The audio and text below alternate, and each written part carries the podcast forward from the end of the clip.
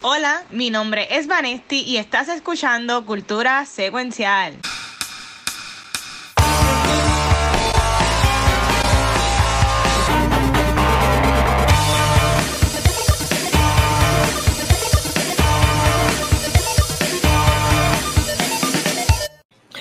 Corillo y bienvenidos a otro episodio de Cultura Secuencial. Mi nombre es Vanesti y probablemente venimos con un episodio súper largo, yo espero que no. Pero antes de comenzar, yo quiero que los Ghostbusters boricuas de cultura y Gabriel en Arizona se presenten. Yeah, nada, mira aquí el cazafantasma buscando al chupacabra en Canoana, el chizo. Está con mute.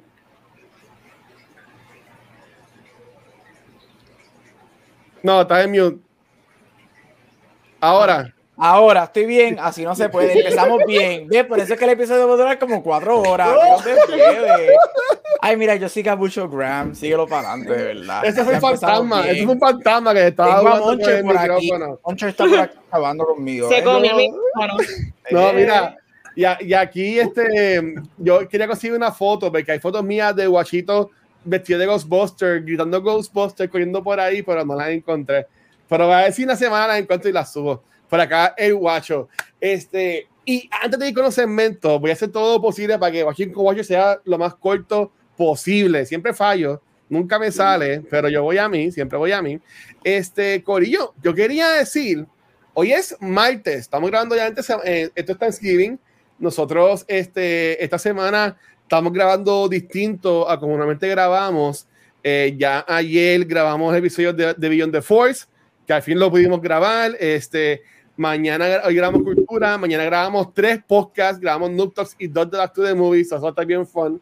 A ver, si no aguanta la garganta, ya Gabriel.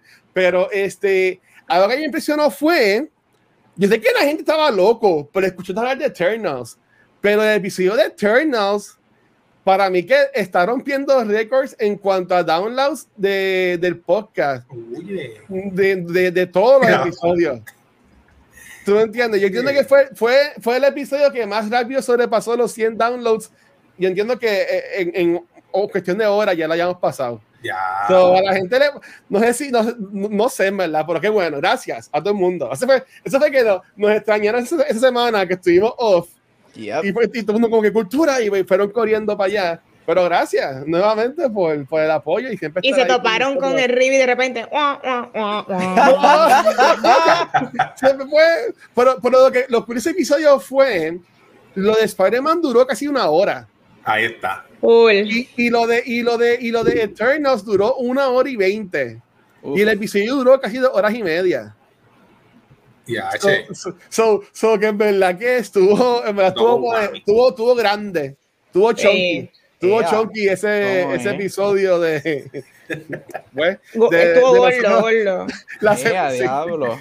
Sí, sí, estuvo chévere. Este, pero mira, voy a, voy a acá para comenzar. Yo me tuve que cambiar la camisa, este, porque hoy estamos en celebración.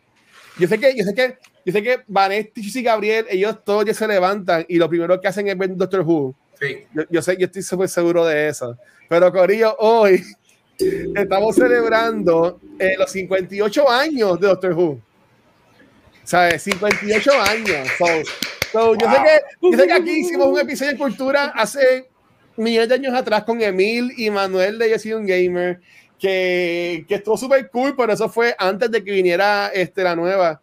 Pero nada, algún día haremos algo de Doctor Who acá en Cultura. Este, yo estoy en Pompeo, te puse mi camisa, me, me sirve. Y para pa, pa, Lord de Cultura, esta camisa yo la tenía puesta, porque la, la vi que estaba escuchando algo en, en, Instagram.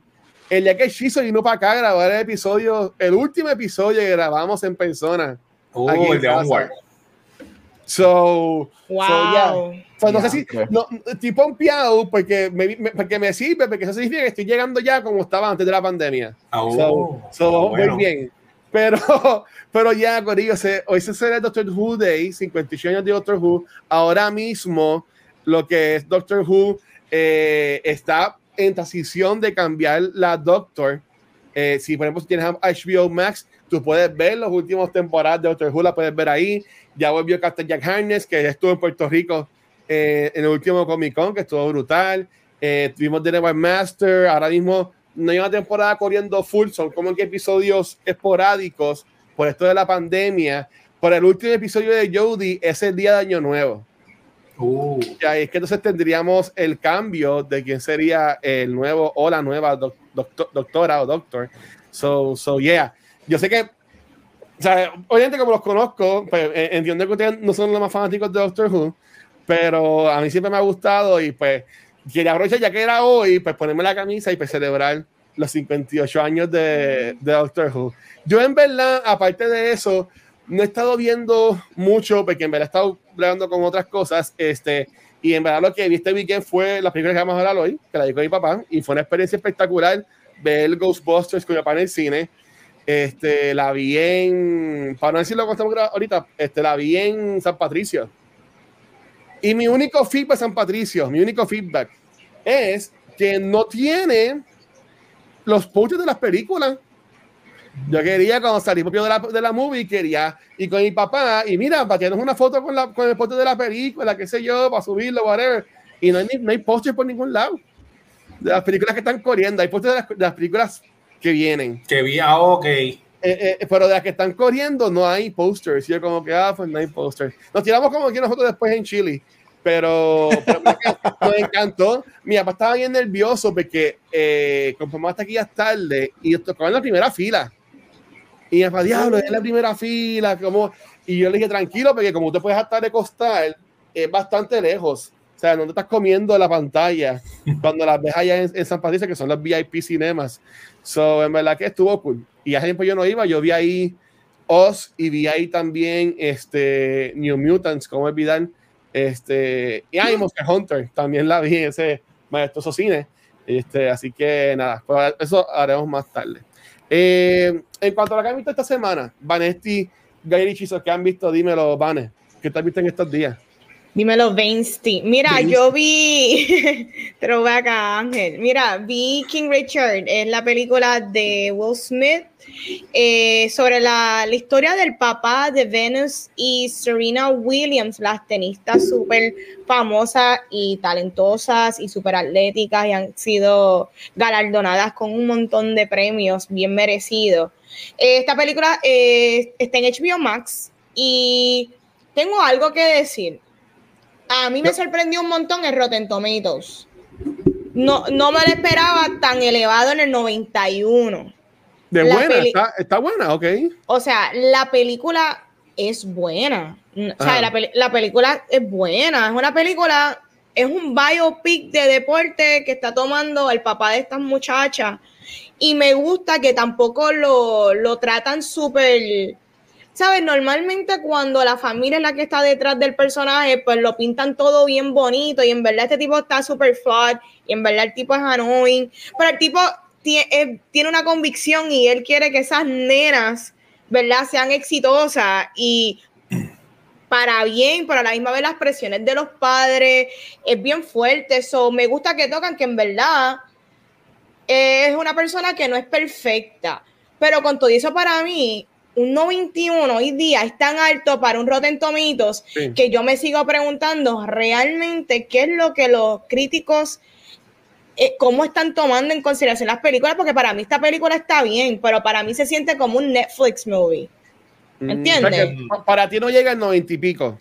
Para mí yo le doy un 79, Bueno, es que la gente. pero y es, y es buena, Ahí, sí, pero, pero tú sabes, 91 para mí está bien elevado y para mí se siente like a good, Yo- like a good Netflix movie. yo, yo sé que Gary Chizo también hanguea mucho en Twitter. No sé cuál es su experiencia en Twitter con esta movie, pero Twitter que yo tengo, gente que yo sigo, overhyping está muy espectacular. Yo no fui al screening que hubo de prensa porque honestamente se me- cuando me di cuenta ya era- me di cuenta el día después que no había ido al screening, pues no la he visto, pero estoy por verla, pero todo el mundo está gozando, por no decir lo que diría en otros momentos, este, con la, con la movie de lo, de lo, de lo buena que es y, y los reviews y que este va a ser el Oscar de Will Smith y toda la cosa. Ya, Eh, este, pero, pero me sorprende que tú lo, lo, lo, lo dejas así porque ¿sabes? yo, yo obviamente este, más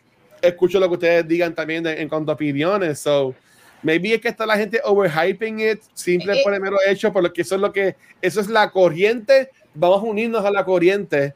Eso Pero es lo que no- yo quiero y no, no lo digo para mal, ¿me entiendes? sí. No lo digo para mal, pero nosotros Ah. que vemos muchas películas, muchas películas, uno dice, "Diablo, es buena, pero un 91, es a rayos. Cuando Ghostbusters están destruyendo a Ghostbusters. so, Sí. ah, pues no entiendo bien lo que está sucediendo. Gente, vean películas y tomen cositas en consideración, pero no se dejen llevar porque esta película está ok, Will Smith actúa bien, pero no es su mejor rol tampoco. Pero nada, no voy a decir más nada porque no, no quiero dañarlo. y Wow. que- Claro. No quiero que piensen que es mala. La película está buena, a mami le encantó y a mami le encanta Netflix. Pues yo, yo, la- yo me comprometo en verla para la semana que viene y porque Smith ha hecho películas brutales, Seven Pounds, este, hubo una que veía a una señora que era como un ángel, que esa película a mí me rompió el corazón, que él trabajaba como algo de media o algo así, que no se me escapa el nombre, pero ¿ustedes la han visto, Chis y Gabriel? ¿No la han visto? No, yo no. Gabriel está loco por hablar. ¿Tú la has visto, Gabriel? Él no se ha dado cuenta que yo llevo así como cinco minutos. No, mira, que estoy todavía dando echar las cosas, estoy atrasado hoy. dale, No, no, carajo. No, mira, este, yo la vi anoche. Este.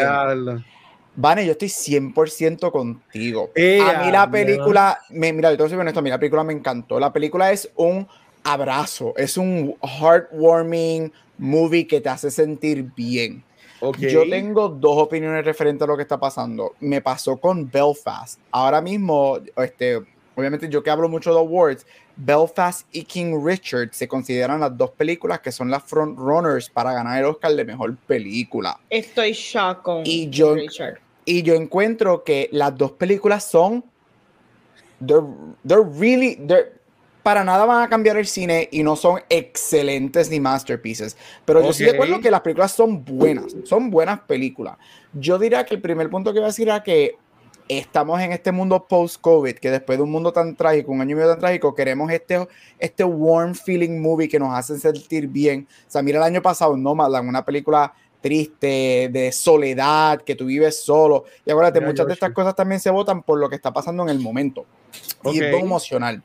Este, so, yo pienso que es- eso es lo primero. Lo segundo, esto es un año en referente a awards que yo creo que todavía nos faltan muchas películas por ver. Este que es bien raro. Normalmente ya para este momento hemos visto la gran, la gran mayoría de las películas. Mira, Will Smith a mí me encanta. A mí él me encantó en esta película. Ah, yo encuentro que él es muy bueno en, en este rol.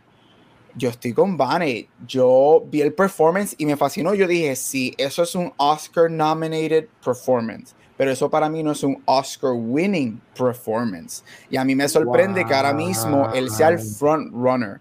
No es que él es malo. Él es- de hecho, hace más de 10 años que Will Smith no nos da una película buena. Yo, yo, yo estoy como que, yes, por fin Will Smith regresa. Este es el Will Smith de Ali, el Will Smith de Pursuit of Happiness, el, el Will Smith de Seven Pounds. Que tú dices, coño, Will Smith es buen actor. Este, yo voy a decir algo hasta más controversial. Para mí, Angelou Ellis, que quien es la esposa, para mí ella es hasta mil veces mejor que él en la película. Lovecraft Ok. Country, la de Lovecraft. La de y- Country. Ella se comió esa película. Y Yo no he visto nada de ella eh, Y por ahí. Yo, sí, para mí, si ella no entra actriz secundaria, eso es un robo. Hay una escena, hay una escena en la, en Es la cocina. robo. Ok. Y ahí tú dices, esta mujer le come, le comió los dulces. O sea, él es great, ella está a otro nivel. Y es más, yo me atrevo a decir hasta algo más controversial. Yo creo que hasta la nena que hace Vines, porque la película se enfoca en Vines, este, Ok. hasta la nena Vines es hasta más cabrón que, que lo que él hace. Sí. So, yo, la película es tremenda, véanla, porque a mí me encanta, te voy a ser honesto, hasta el momento de lo que me falta por ver, King Richard es una de mis tops del año, porque la película es buena, está bien hecha, la película no, se le, no hay nada malo para decir de la movie, porque es que es buena, pero it made me feel good, pero yo no estoy corriendo para volver a verla. It was great, it was nice, me hizo sentir Mm. bien, buenos performances, pero that's, para mí that's not a best picture y eso no es un best actor. Me molesta si él gana, tengo que ver a Leo y tengo que ver a Benedict, este, a ver esos dos. A mí me gustó más Andrew. Para mí, Andrew Garfield hasta el momento No. es el mejor. No, no, papi, es que Tic, tic. ya vieron, vieron Tic Tic Boom. Papi, sí, papi, sí. Yo la tengo puesta, pero es, es, es después, en un par de semanas, quité Morning Show y puse esa película. Pero, Este, pero no, pero vean King Richard porque es muy buena. La película es buena. No, o sea, la película Ok. es, es, es tremenda movie. Es No, una tremenda movie que te hace sentir bien por dos horas y pico. Es un sports movie, es un biopic. Todo el mundo está en top of the game. Pero sí, yo estoy con Vanes. Yo encuentro que también está. Me pasó lo de Belfast. Yo creo que entré con estas Wow. expectativas y algo, coño, la película es buena. Pero esto no para nada es el masterpiece que yo pensaba que era basado en reviews. De es gente. bien dramática, porque los trailers son bien dramáticos, los trailers, que van la policía. No, fíjate, tiene un buen yo encontré que tiene un buen balance de, Ok. de, de- de drama y, y hay sus chistecitos y whatever. No es que es una comedia, no es eso, obviamente es más drama, pero no es algo pesado. No es algo pesado porque, como dije, te hace sentir bien y yo creo que Vane también lo, se siente igual, te hace sentir Claro. bien. Eso no es, un- no es una película pesada para nada. Claro. Es ir tras de tus sueños, eso, los mensajes es- este, eh, universales que nos gustan. De hecho, voy a decir algo rápido, Gabriel, ¿Ah? sorry que se está desviando esto. Yo diría que hasta John Bernthal hace también un papel ¡Tremendo! Oye, brutal. La convertido en este, en este tipo actor otra cosa que aquí. él hace, él, él es el, él es el supporting o en todas las películas buenas. Y yo no sé qué él tiene que hacer. Él tiene, yo no sé por ¿Cuándo qué. no, han, no le han dado un rol que, que lo cojan como un serious actor. Y aquí yo digo, contra, yo, yo, yo te soy bien honesto. El orden mío de nominaciones a los Oscars sería Angelo Ellis. Si yo tuviera que un rank de ellos tres, porque la niña nunca va a entrar, pero de los tres adultos, yo pondría a Angelo Ellis como mi choice número uno, a Ben Throw como mi choice número dos y a Smith como mi choice número tres. Oh, wow. Y no es porque Will Smith es malo, Will Smith es tremendo, pero estos Sí. dos para mí son mejores. Y Will Smith para mí, hay algo en los Oscars que se me dice que tú necesitas la escena. Esta, la, la escena que te gana el Oscar. Todo, todos los No. actores, la mayoría- Y para mí Will Smith tiene muchas escenas buenas, pero yo termino en la película pensando en la escena de Ellis y en la escena de Benthrow y no hay ninguna escena que yo diga contra. Porque Aquí no fue hay. que Will Smith se ganó ese Oscar. Esa escena como que no está ahí. Mientras No. que Ellis tiene la cocina y Benthrow tiene el en el en el al frente de la casa. Que Vanity sabe de esa escena acá. Y yo digo contra. Y again, la película es tremenda, es muy buena, te vas a sentir, te vas a sentir bien, terminas en un high porque la película es dulce, es sweet, buenos performances, pero mm, está un poquito overhyped. Y no es porque es mala, es que based on lo- los reviews, tú piensas que es un masterpiece Sí. y no es un masterpiece. It's just really good. Pues fíjate, yo pensaba, Manny y Gabriel, yo pensaba que era más como bien dramón, pero como los trailers que han salido, que, yo vi que he visto muchas veces es cuando que ellas, ellas están entrenando hasta en la lluvia y va como que la policía, como a quitarle las Ujú. nenas allá en la casa, algo así. Eso, eso es lo que yo he visto. Y ya, pues esto es un dramón entonces, y como la gente está hablando de que si las actuaciones, pero si tú que es como un Belfast, que ustedes describieron Belfast como un feel good movie, algo bien chulito, que como que, ok, ahora me, ahora me interesa más bien. pa' No es pesada, no, no es un drama No, no es pesado. Para nada. En lo mismo, absoluto. porque yo para, No. cosas pesadas tengo el show de Ángel. No, no, en lo absoluto. Es un family. No, no, eh, Eso mira, no eh, tiene eh, que ver otra película, tú sabes, como que Y es bien raro porque los sports dramas y los sports bios no son mi, las veo, pero no son mi, mi go-to. Pero es un Ajá. family movie. Esto, esto es un family, esta es- esto es un Sunday family movie. Esta es la película que tú pones con la familia, te la disfrutas, comes con la familia, la viste, te da un hype por un par de horas, pero honestamente no tienes por qué volver a verla porque la película no tiene... Thanksgiving. Esto Ah, Thanksgiving, es un y lo que Thanksgiving hace movie. Lo que hace es el, próximo plato. Exactamente, y again, y estoy con Vane, sorry, que nos debíamos preguntar la película, pero es que... Es que Ah, cambiar ya- Ghostbusters por el King Richard. ya que estamos en, en Oscar Season Full On, la película es muy buena, pero buena. no es para estar frontrunner en los Oscars como está. Y el performance de él, ya para mí, Andrew Garfield es hasta mejor que él. So, yo no entiendo el, el hype de que él está frontrunner en los Oscars ahora mismo. Yo estoy con la bandera de Andrew Garfield. A todo el mundo que veo por ahí. Y boom. Es como que la gente de la iglesia que van por ahí. ¿Has visto las palabras? Sí. Yo, "Viste tic, tic, boom. ¿Te gustó? Está en Netflix. ¿Cómo tiene Netflix? Es gratis casi. y Tienes que ver boom. Pero, bueno, Karen, ya que estás ahí, ¿qué has visto esto en estos días, Gabriel? Ya, Chizo existe en este podcast. No, mira, mira que estás ahí, para seguir brincando en persona. para seguir hablando de los Oscars, vi una película, este, que de hecho, Vane, cuando te enviaste el de, lo de King Richard, ahí mismo yo le iba a dar send a King Richard también, y Javier tuve que buscar Passing, que fue la otra que vi este ah, este, pero mira, vi una película que se llama Passing, está en Netflix, este, ah. también es una película que, que se considera que va a estar probably in contention para ciertas categorías de los Oscars. Es el directorial de debut de Rebecca Hall.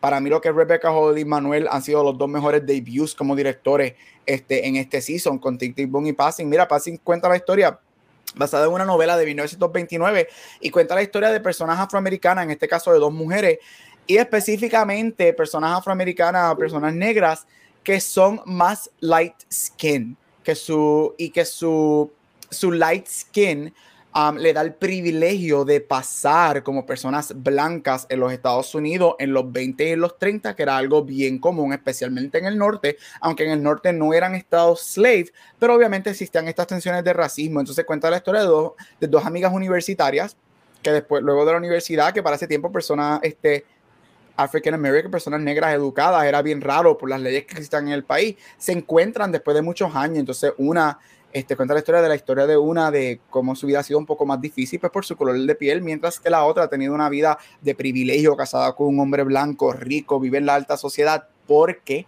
ante él y ante todo el mundo ella es blanca por su color de piel. Tiene dos performances que para mí son también dos de los mejores performances del año. Tessa Thompson, aquí es que yo dije, por fin le dieron un rol que verdaderamente demuestra lo que puede hacer. Para mí ella empezó a ser muy buena en, en Creed este, a mí me gusta mucho ella en Creed.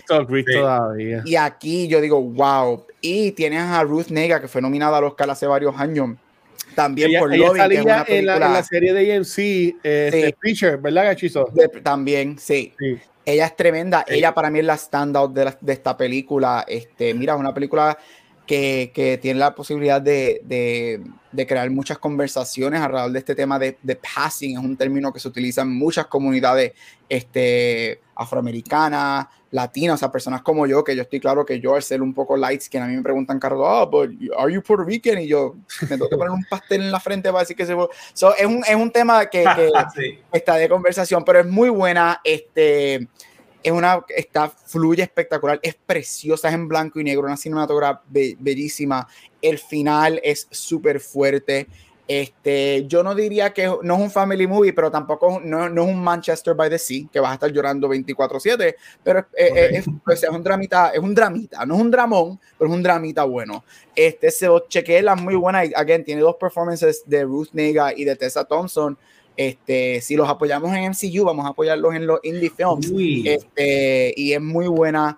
Este, y el final es controversial, bellísimo, sad y de todo. Así que check it out cuando tengan tiempo. Y ojalá puedo hablar de ellas cuando las nominaciones salgan a los Oscars, porque me gustaría verla a las dos o por lo menos a una de ellas nominadas en alguna de las Exacto, son también en, en, en, esta serie que hablamos hasta aquí de HBO, de HBO también, este, Westworld. Westworld seguía, ella se Ella es muy buena en Westworld. Y nada como el beso Trison que se dio con Taika y, ah, Rita ahora. Tú me vas a hacer esa foto que salía. Yo necesito, eh, esa es la película de Marvel que yo necesito ver. ¡Wow! Ese, es el After Credit que viene ahora. Ay, Dios mío.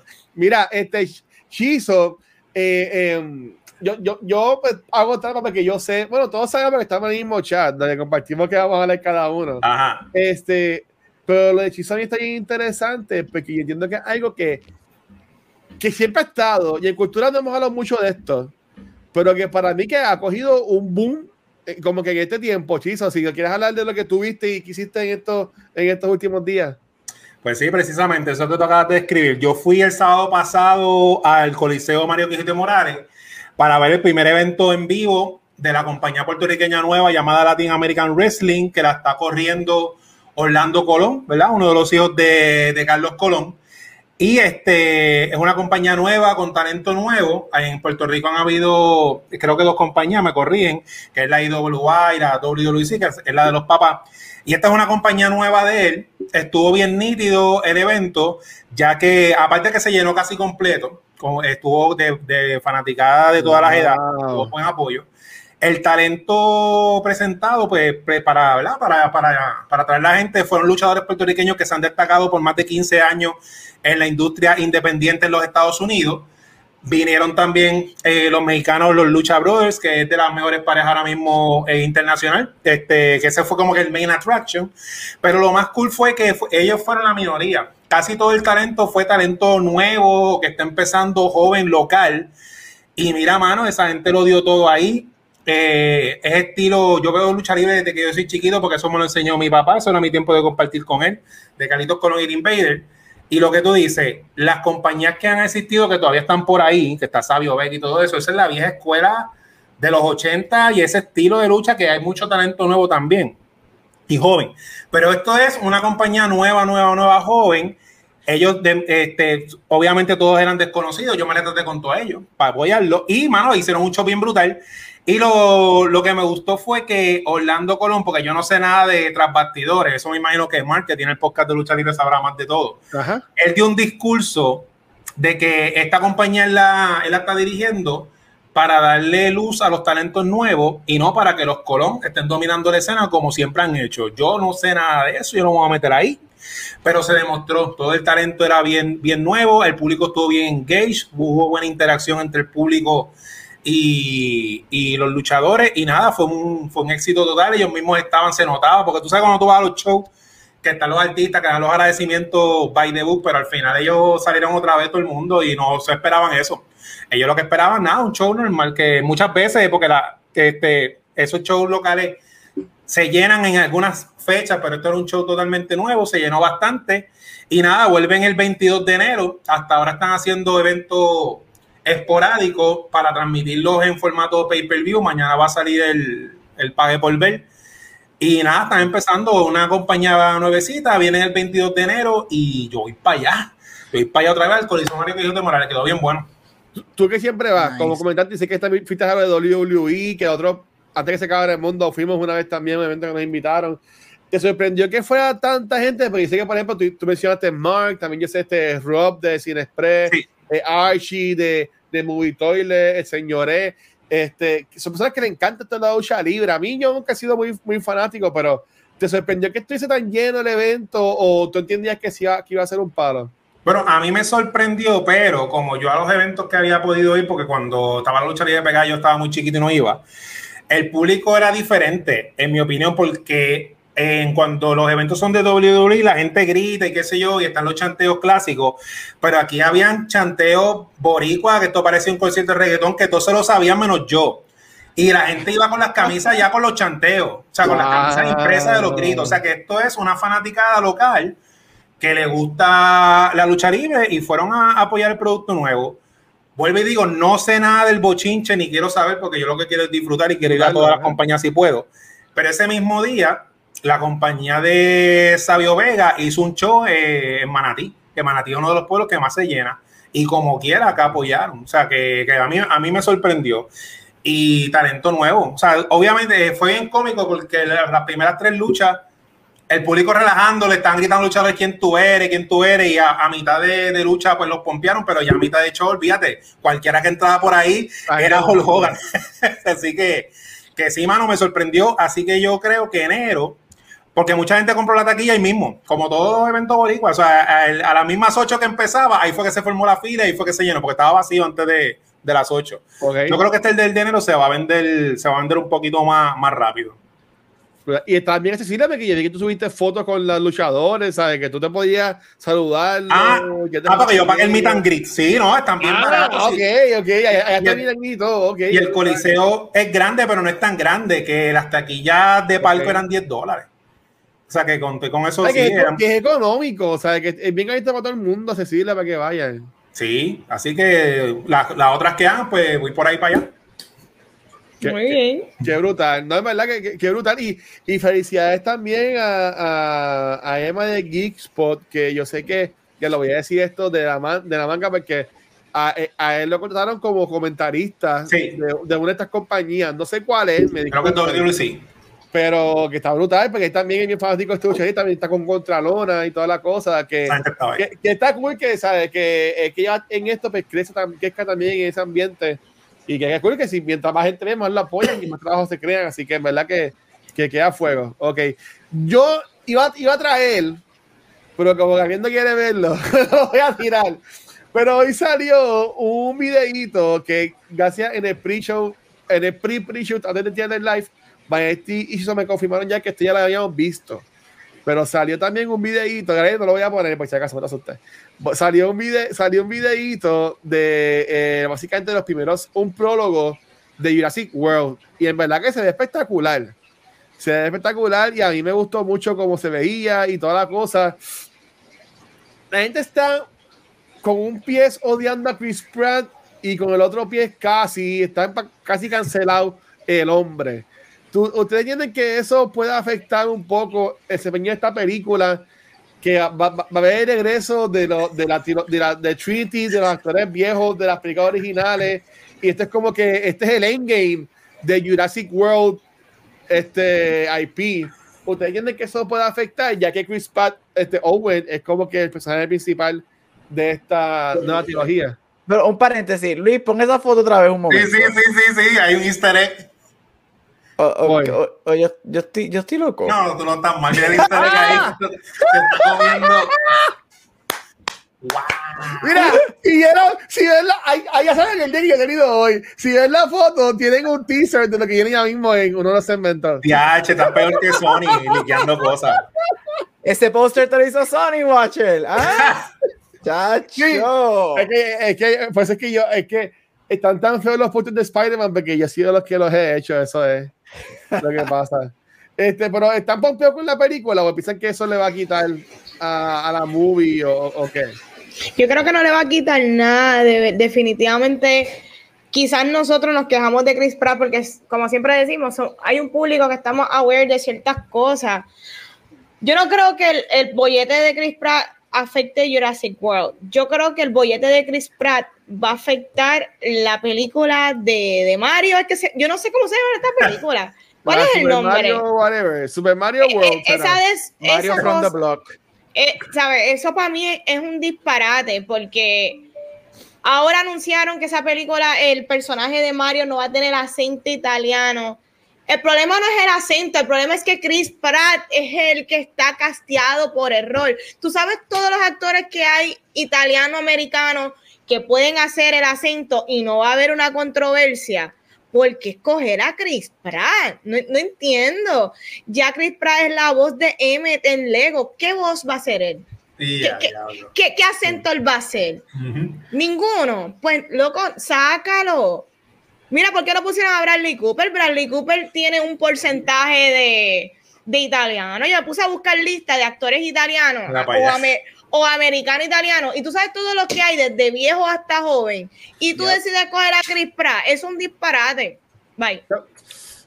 Yo tengo un comentario, es que yo sé que a mí me cansaron todos los días y todas las semanas en estos podcasts. Este, pero también los otros días, Eddie Redmayne salió una entrevista, no sé si, si es nueva o vieja, él dijo que está arrepiente de haber, de haber, participado en The Danish Girl, película por la cual le ganó Oscar.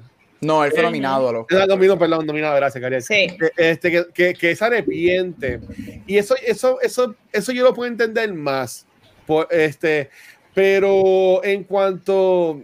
Hay, hay personas que que se van de pecho diciendo, pues si el personaje es puertorriqueño, pues el actor actriz tiene que haber nacido en Puerto Rico y que la mamá y el papá sean boricua y que vivió en, ¿sabes? Que, pero era, es para mí, yo no estoy tan de acuerdo con eso porque el trabajo de actores es actuar y si fuera por eso, pues siempre se verían bien definidos los papeles, como que pues, sido perfecto y se han cogido a un, a un italiano, pero como que yo, eh, ah, yo sé, por ejemplo, oh, italiano americano y tanto, tú sabes. En, en, esta de Encanto, que es la de Limón Miranda de Disney, que está espectacular, yo la amo. Por si acaso, voy a decirlo 20 veces, me encanta la película, vayan a verla, sale la semana que viene. Este, entonces estaban quejando por, porque, por las personas que hacían las voces, que eran, que eran este colombianos, como son oh. en, la movie. Y yo como que, pero es que, ¿sabes? Como que ¿Tú sabes qué es lo que pasa? autenticidad es bueno. Siempre es bueno tú tener la autenticidad, ya sea frente a cámara y detrás de cámara. Sí. No, no, o sea, el punto no, no es que, que esto sea una pelea porque Chris Pratt no es italiano, etcétera, etcétera. El punto es, pues entonces, ¿para qué tú quieres ser un personaje que tiene acento italiano y meter a Chris Pratt? Yo creo que cuando tú tratas las cosas con cariño y tú quieres hacer la mejor versión de algo, pues tú tratas de que por lo menos los checkpoints estén, por, como dije, Bradley Cooper es un actor igual de carismático que Chris Pratt. Espectacular, hasta mejor. Y, y, es parte italiano y ya ha demostrado que él puede ser un voice actor, so que lo de Chris Pratt es para joder. ¿Me entiendes? Sí. Sí, sí, y Gary, ¿qué piensan de este revolú de, de Chris Pratt? Pues mira, todo el mundo ha dicho la palabra controversial hoy, ahora me toca a mí, y lo de cancelación, este, todos los puntos que, dice, que ustedes dicen son válidos. En cuanto a la pregunta, Chris Pratt, yo no sé porque para mí Chris Pratt no jala taquilla, o sea, no es como que un nombre famoso. Pero en cuanto a la pregunta si el bochinche de las cosas que le ha dicho le va a afectar, yo pienso que no, por esta razón, que es la parte controversial. Y voy a usar cuatro ejemplos de cultura popular de personas que están en situaciones por cosas que han dicho, que es Gina Carano, J.K. Rowling, Dave Chappelle y Chris Pratt.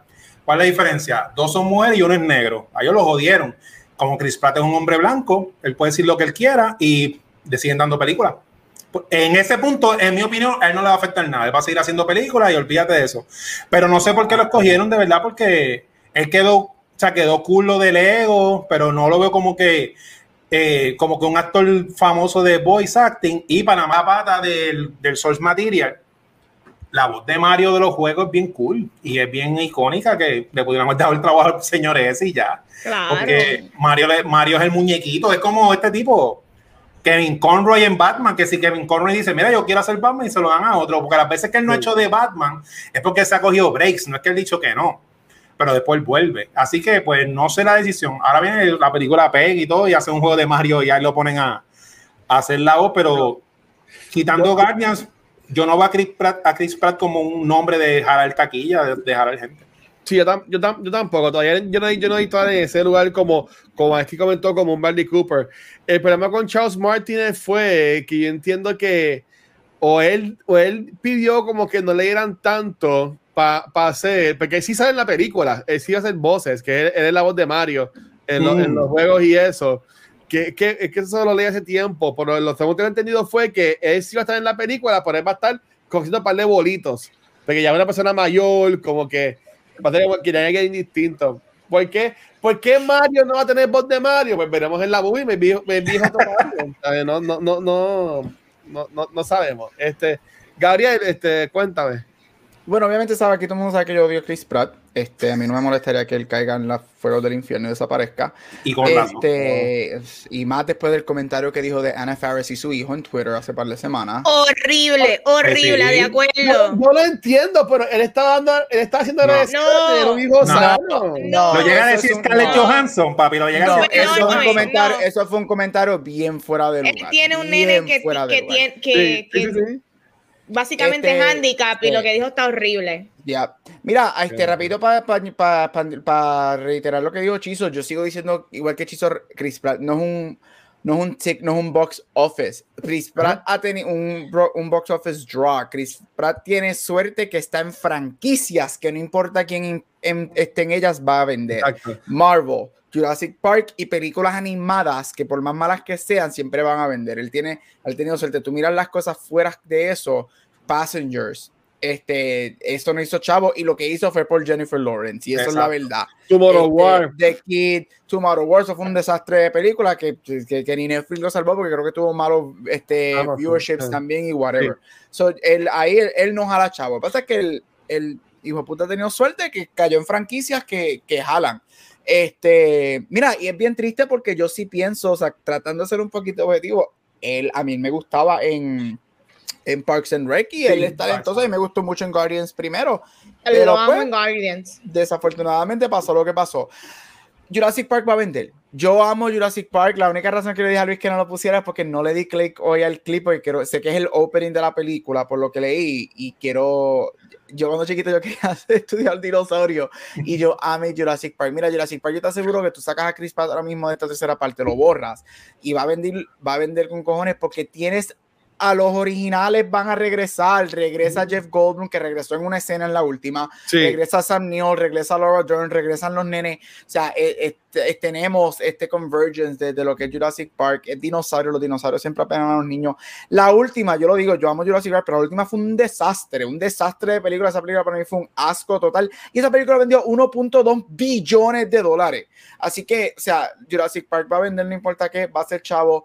Y para echarle para dañarle, para dañarnos la noche un poquito más, él no solamente es Mario, él también lo castearon para ser Garfield en la película animada de. Garfield. En Sí. todas las películas animadas es él. Me Estoy harto, me tiene harto, pues, por lo que, o sea, qué mal que lo están casteando, pero por lo menos no tenemos que ver su cara, es animado. Pero eso te deja mucho que decir, que lo que está casteándose es en películas animadas y cosas que, que la- ok. los que tiene son cosas que ya tenía de hace años atrás. Este, eso te deja mucho que decir, pero estoy con Chizo, o sea, el hecho de que él es blanco, privilegiado y eso, eso deja mucho que decir. Este, todos sabemos que los, muchos de los hombres de Marvel han tenido muchas controversias Sí. y siguen salvaditos. Y las cogen y las que- barren, las Y barren. cogen a las mujeres y las hasta Scarlett Johansson que yo no la soporto hasta él, o sea ellos no defienden a las mujeres Mm, mm. este, las mujeres son las que tienen Marvel las ha tirado para que se las coman los lobos y los hombres siguen como si nada mira Jeremy Renner o sea, Exactamente. realmente hay un que tú lo puedes conseguir en Google porque todos los, los- ese tipo Ajá. de, de- no está bajo un gag protection le dio a la esposa. O sea Sí, hello y mira ahora con Hawkeye en Marvel. So cuando Mira. tú eres hombre y eres un hombre blanco el privilegio está por los poros. Stephen, Stephen Amell, que lo bajaron de un avión porque le estaba manoteando y gritando a la esposa frente de todo el mundo y por seguridad lo, lo sacaron del avión a él y a la esposa. Bien brutal. Que el Pero tipo hizo, Heels que pegó y va a pasar de otra temporada y tiene la, la segunda parte de la película que tiene de Netflix con el, con el primo. Sí. ¿Sabe? Que es que está. Pero la ridícula es Scarlett que pidió su chavo. Algo que le debía. Exacto, ella es la problemática y yo mira, y mira yo que no la soporto, que ustedes saben que yo la soporto, pero ella es la problemática, ella es la difícil to work with, pero siempre people of color y mujeres. Ahí está, la realidad del mundo Casualidad. desafortunadamente. Qué horrible. Pues nada, vamos a hablar de cosas mejores, de cosas más lindas. Así que, vale, todo tuyo. Bueno, pues continuando con el programa que ya lleva hora y media prácticamente. Estamos, estamos en la semana de Thanksgiving y yo doy gracias por tener a Chizo en este programa. Así Sí. que tíranos tú, Luchis. Yeah, gracias por ese intro a una de las dos miembros originales de este equipo de Ghostbusters en este podcast. Mira, arrancamos Blue Cheese con la edición, se dice Criterion o Criterion, Tomato o Tomato, de Uncut Gems, con Adam Sandler. Esta película, Oh, wow. en esta película podremos, podremos ver al intérprete del clásico Hubie Halloween hacer de un joyero endeudado hasta el tope quien arriesga todo para salir al tope. Es decir, que esta película es intensa, es un understatement por demás, esto es súper stressful. Horrible. Esta edición se nota que es de calidad porque Criterion solamente convierte la- las mejores películas en sus versiones. Trae todo el trato Criterion, trae 10 suplementos especiales en formato de documental detallando parte por parte todo lo que tiene que ver con la producción de la película. Y trae un short film de 21 minutos llamado Question and Answer, el cual fue producido por la compañía A24 y eh, se puso antes de la película. Aquí yo no lo vi, porque yo la vi en enero en, en Montellera y yo no vi ese short film, que imagino que eso fue allá afuera, pero ahí tiene un short film extra y la, la cajita, como todas las, todas las películas de Criterion, se ven bien bonitas. Así que Uncut Gem recomendada y es el estreno en 4K, que Criterion ahora está empezando a tirar películas en 4K. Si lo sé, Gabriel, toda tu colección de Criterion en DVD y en Blu-ray, ahora tienes que hacer un tercer upgrade a 4K. Y yo sé que él lo va a hacer porque él es como yo. Mira, seguimos con una de las familias más famosas del cine y es que llega en formato 4K, hablando del formato de Adams Family con Angélica Houston, Christopher Lloyd, Cristina Ricci y nuestro Raúl Juliá.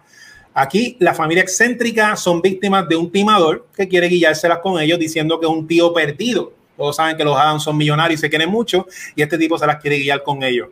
Trae suplemento eh, hablando sobre todo de la familia Adams y sus personajes. Trae un documental nuevo de 16 minutos del director que relata cómo esta fue su primera película y su experiencia creándola eh, como tal. Y así que esa está también recomendada. Y pues a todos los boricuas que me escuchan, Raúl Juliá, de los mejores performances. Eso en Hollywood dicen que es de los mejores eh, Gómez Sí. de, de las versiones de Adam. Difícil de superar.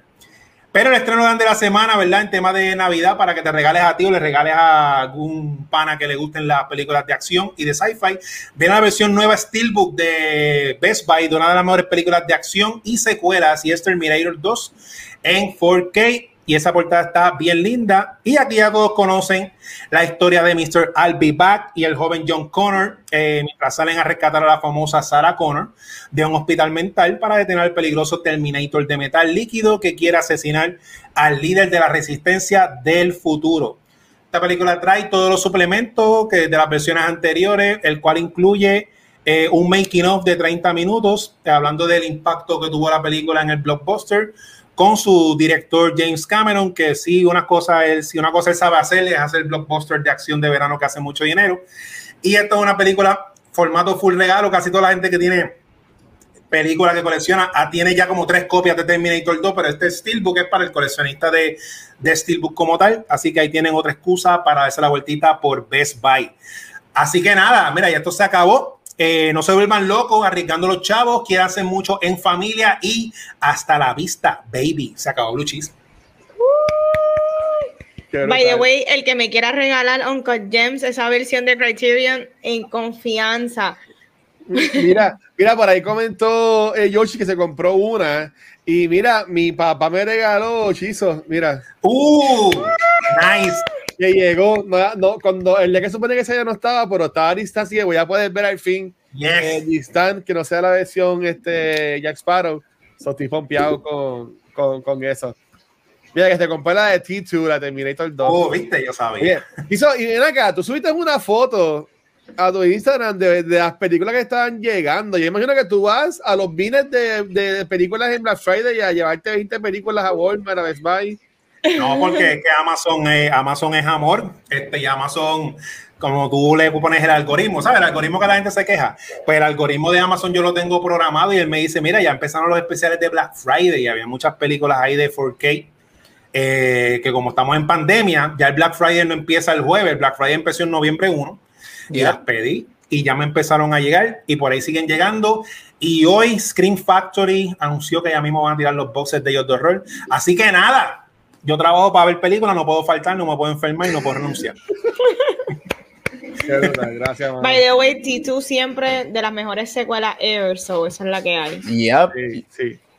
Bueno, continuando con el programa que por lo que va para tres horas. ¡Wow! Esto es un récord, lo vamos a romper hoy. Y es que Gabriel está gozando porque ya estamos en la temporada que tiran todos los Oscar bait, como King Richard. Así que, Gabriel, cuéntanos. ¿Qué es la que hay Ah, con sí. el Spotlight? Así mismo, eh. Mira, rapidito, Watcher, esto fuera del, de- del tema, porque se me olvidó enviártelo. Yo, obviamente, aquí seguimos mayormente, especialmente John Awards, este, Oscars y Emmys, este, pero hoy salieron las nominaciones a los Grammys y hay categorías de películas, o rapidito. Este, kudos para películas como Cruella, In the Heights, Respect, Heights. One Night in Miami, Dear Evan Hansen, que fueron nominados a la categoría de mejor álbum para Visual Media. En Score, Mandalorian, Dune, Bridgerton, Soul y Queen's Gambit entraron al score este, para Visual Media. Y en canción, entraron canciones como Here I Am, Fight for You, que ganó el Oscar a principios de año por Judas and the Black Messiah. Y Agatha All Along ahora es un Grammy nominated song. Así que quería mencionar eso rapidito, que no se lo olvide al jefe. Ahí está, mira, Este, eh, te consigo una foto. Eh, ¿viste? rapidi- aquí esto es manga production para rápido. Así me gusta, diablo, jefe. Tú eres el que debe estar haciendo los posters de, de Spider-Man, para que sepa. Este, mira, pero volvemos a, a, a lo que llevo manejando estos últimos meses y es hablando de todas las ganadoras de mejor película en los Oscars. Y mi gente, hoy se acaba. Hoy ya dejas de escucharme de las películas que han ganado este Oscar porque vamos con las últimas tres en ganar esta categoría. Comenzamos por la ganadora del 2018, Green Book. Green Book es, este, es un biographical comedy drama dirigido por Peter Farrelly y escrito por Nick Val, Val- Valelonga. Sorry, así creo que se pronuncia. Este, en donde cuenta la historia de un African American este, músico y pianista llamado Don Shirley y la relación que él tiene con su Bowser, Frank Tony Lee Valelonga. Este, la película fue escrita por el hijo de el bouncer este, de Don Shirley este, y es protagonizada por Vigo Mortensen y Mahershala Ali. Esta película fue nominada a seis Oscars y ganó tres, incluyendo Mejor Película, mejor guion y actor secundario por Mahershala Ali. Este fue su segundo Oscar en tres años, luego de haber ganado la misma categoría um, por Moonlight, la verdadera ganadora del Oscar de mejor película del 2016. Este, Wow. mira, esta Sí, película, sí, sí, sí, sí, sí. esta película fue, para decir, para decir poquito, fue bien controversial y al día de hoy sigue siendo bien controversial esta película, especialmente por dos razones. Esta película se considera que no trae nada nuevo al cine, es un rehash de películas de los 80 y de los 90 y segundo, es un rehash de las historias de Race. Muchas personas consideran esta película, myself included, este, como un white savior movie y para el 2018, un año que nos da películas sea, que rompen récord no solamente en box office, pero sino en temática como Black Panther y Black Klansman, que también fueron nominadas a mejor película. Y esta película del White Savior Narrative gana. Esta película se considera básicamente un rehash de la historia de la ganadora de 1989, Driving Miss Daisy. Lo único que los, con, los, con las races este, cambiadas. En este caso, el hombre blanco es el driver y el hombre negro es el passenger. Este, mira, yo tengo mis issues con la movie, este, pero algo que sí puedo decir que es muy buena de la película son los performances. Vigo Mortensen, que lo conocemos como Aragorn en la serie de Lord of the Rings, este, él es tremendo actor.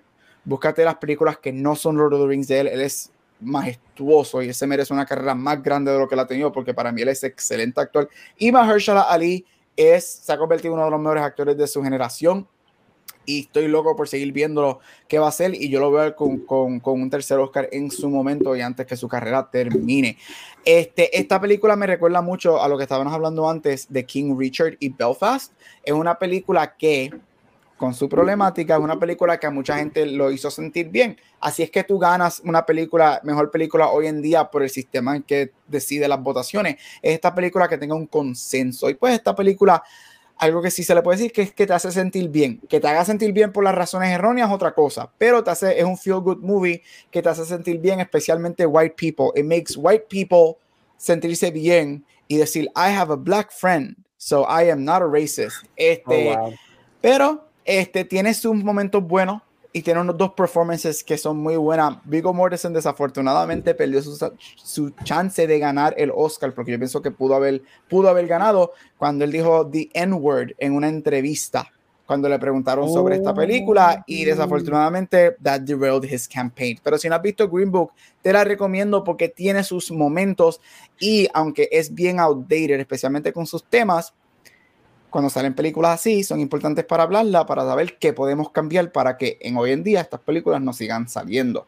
Segunda película de hoy y una de mis películas favoritas y una de las películas que en solamente dos años se ha considerado como una de las mejores películas en ganar esta categoría y es Parasite.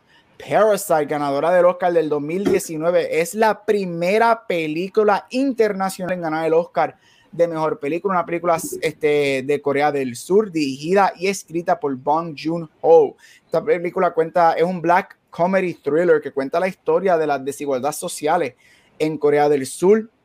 Tiene muchos momentos, o, o sale de muchos momentos autobiográficos de Bong Joon-ho y de todos los struggles este, que él pasó cuando niño y adolescente. No es una película autobiográfica, pero él utiliza elementos de su vida para crear esta película. Mira, esta película fue un success, teniendo, haciendo 259 millones de dólares, una película internacional. Esta película hace historia cuando es la primera película internacional nominada en los SAGs. Recibe cinco nominaciones al Oscar, gana cuatro, seis, perdóname, seis nominaciones al Oscar, gana cuatro, incluyendo película, director, guion y película internacional en una de las sorpresas más grandes de la noche cuando 1917 había ganado todas las categorías y todos los premios hasta la noche de los Oscars donde Parasite le puso un paro a ese Steamboat. Esa película está bien buena de 1917. Sí, 1917 es muy técnicamente, para mí técnicamente es muy buena. Como historia, eh, este, pero eso, eso es otro podcast. Pero Parasite, como dije, hace historia por ser la primera película internacional. Gente, como Bong Joon-ho famosamente dijo en su speech de mejor director, cuando tú sobrepasas el barrier de una pulgada abajo de tu screen, tu mundo se abre a millones de posibilidades. Si tú no has visto esta película por el simple hecho de que tiene subtítulos o de que no es en inglés o español, shame on you y mucho más si te llamas fan del cine, porque de eso se trata el cine, de expandir tus views y no usar excusas. Lo esta película sé, es excelente. Esta vez, yo no he dicho nombre, esta película es excelente y esta película tiene un momento, si la han visto, donde la película cambia por completamente a mitad y se convierte en una cosa completamente diferente. Es uno de los twists y de los surprises más grandes en la última década. Yo puedo hablar de esta película por horas porque yo amo esta película, una de mis películas favoritas en ganar este Oscar y una de las mejores películas en ganar en, yo diría que en fácil 20, 25 años. Así que si no has visto Parasite, te la recomiendo y sí, voy a hacer un stickler para esto. Te recomiendo que la veas en su idioma con los subtítulos que te va a dar la película. Aparte de que la traducción te hace perder mucho de los colloquialisms de esa historia y no es lo mismo. Y para terminar, la ganadora, para terminar esta serie que lleva hablando de meses de las mejores de las películas que han ganado el mejor Oscar, la película que ganó el Oscar a principios de este año, por el año 2020, y es Nomadland. Nomadland es un drama escrito, producido y dirigido por Chloe Zhao.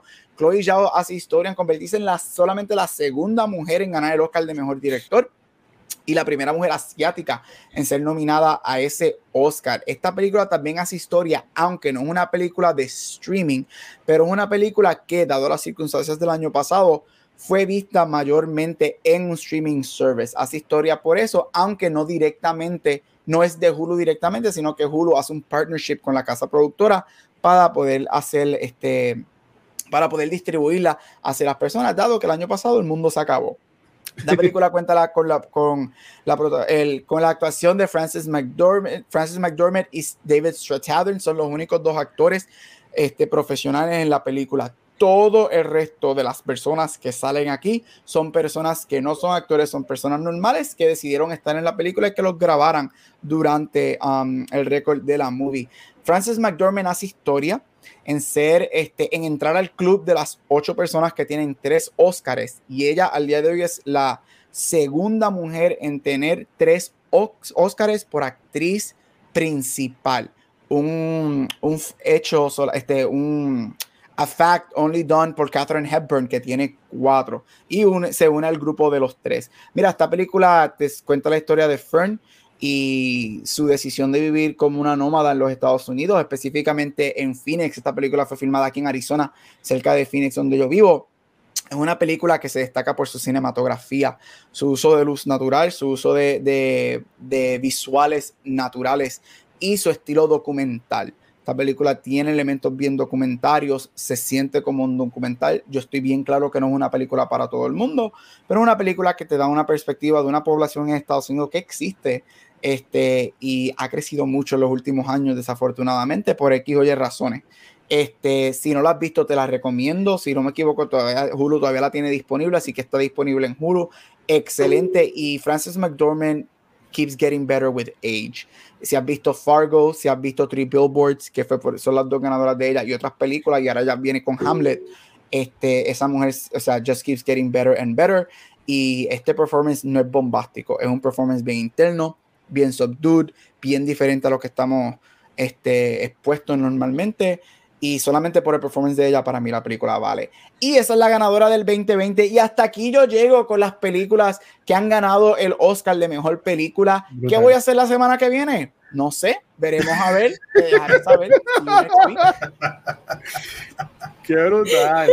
Yo, yo- yo quería comentar algo y, y sí, eh, eh, noche estaba Yoshi ahí comentando, pues seguir para acá Yoshi, este, yo no he visto Parasite y tampoco el comento de Minari tampoco la vi. Yo sé que Minari estuvo aquí en Fine Arts, Parasite no sé, pero te- tengo, tengo que la Gabriel, hay que hacer un meme back to the movies para darle esa movie y, y, y, y, y- y verla, porque es que no, no, las, he, no las he visto y sé, sé que ustedes, Manetti es una que lleva ahí, ahí, Sí. ahí. Lo que esa, Sí. no, y Manetti no vamos a yo tampoco he visto mi, mi Summer, ni, ni la de Forest View de las flores. Esa yo vi, y esa yo la vi en. en, en- Esa en es un- Midsommar. Es la misma.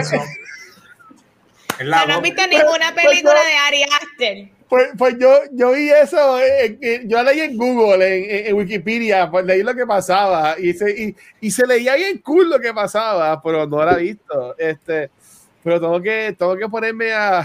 Se vendió Vanetti, no, no Vanetti.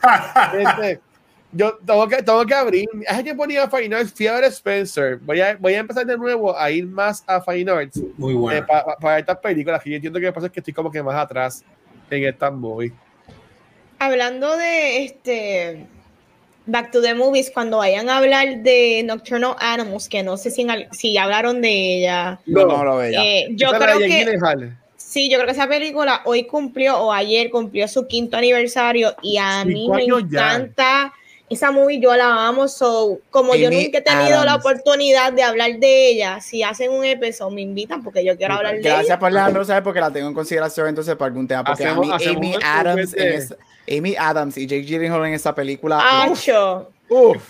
Sabrán que yo, yo fui a esa película con, con un, con una pasada, con un date de una pasada administración, estábamos conociéndolo y, y en verdad esa película estuvo bien fuerte. Para hacer un date así, estaba muy fuerte la película. Pues Otra película buena. que no es de horror, pero es de horror. ¿Tú me entiendes? Sí, Tú sabes, esas películas que siempre discutimos que, ay, como que horror. Es, es disturbing, Exacto. es disturbing, la película es disturbing. Si no la han visto, vayan a verla por ello. Véanla, que cumplió cinco añitos y es muy buena. Y contra, eso ha sido una de las transiciones más grandes de, de moda a director de película y hacer la Yes. transición exitosa. Chef Y muy, muy buena porque Nocturnal Animals y la primera de él, ¿cuál fue la primera de él? Este, Ay, la de este, la que, el que ganó el de King's Speech. ¿Cuántos A años tiene a? Exacto, a muy buena man. también. Oh, excelente. Tom Ford de verdad que tiene un ojo diferente. Me gusta que él hace una película, pasan 6 o 7 años y hace otra. So, él coge su tiempo y hace proyectos que verdaderamente son buenos porque creo que es muy buen director.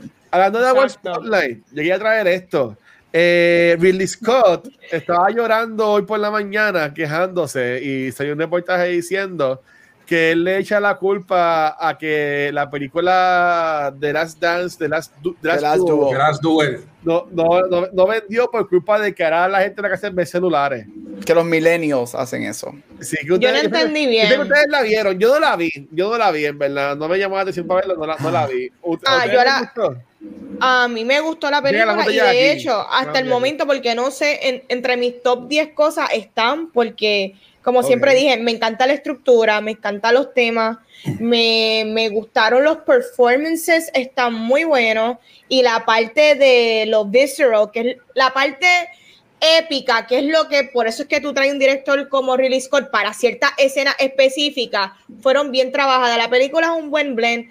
De que la película no vendió, pues mira, no vendió, pero hay unas controversias detrás de la manera en que trataron de mercadear esta movie que fue bien incorrecto. Eso fue lo que no ayudó tampoco ni en cuanto a reviews, ni en cuanto al word of mouth, porque la vendieron de una manera en que no era y creo que la gente se anticiparon tanto en que no iba a apelar a ninguno de los dos demográficos que pudo haber apelado y nadie la fue a ver. Con el que tenía, mano. el Es un sleeper, es un sleeper. Luis, ve, vela como quiera porque yo siento que te va a gustar, de verdad. Está mí, buena, sí, se merece verla, se merece que la veas. Mucha gente, me lo, mucha gente me lo ha dicho, baby, ya no está en el cine, baby, la, cuando esté en un streaming service o algo la, la, la veré. Pero mucha gente me lo, me lo va, mira, no va a verla. No, yo me Yo quito. sí, chicos, ¿qué pasa? Gracias, Yoshi, por estar. Team Yoshi, Team Yoshi.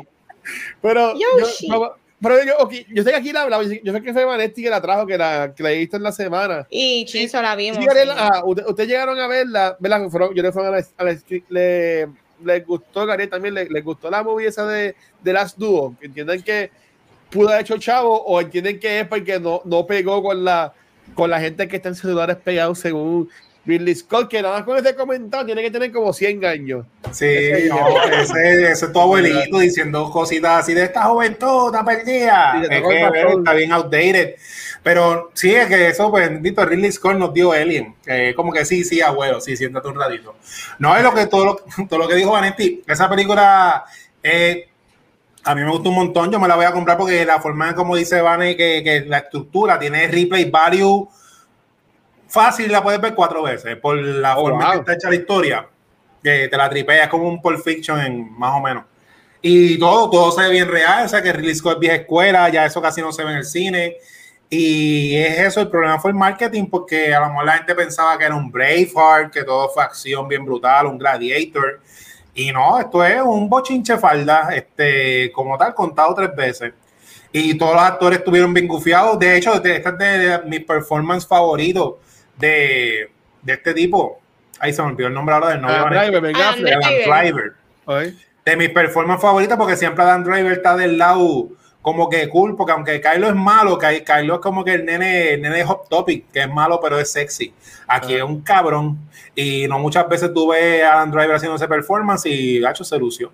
La película está, está, brutal, que nada, eso es Ridley Scott así como este, como Scorsese. Ahí, ah, películas de superhéroes son malas. Ese que es superhéroes, por hizo Alien, que es ciencia ficción, no, no, es tan lejos tampoco de Sí, no, eso es, y como este tipo de Neil Nov, que también está con esa, con esa loquera, pero nada, ya mismo Marvel le da un cheque y hacen, hacen, es más, de Neil Nov le deben dar la película de, del Thor, que es un caballo, de Beta Ray Bill, y que la haga así bien artística, así en Marvel.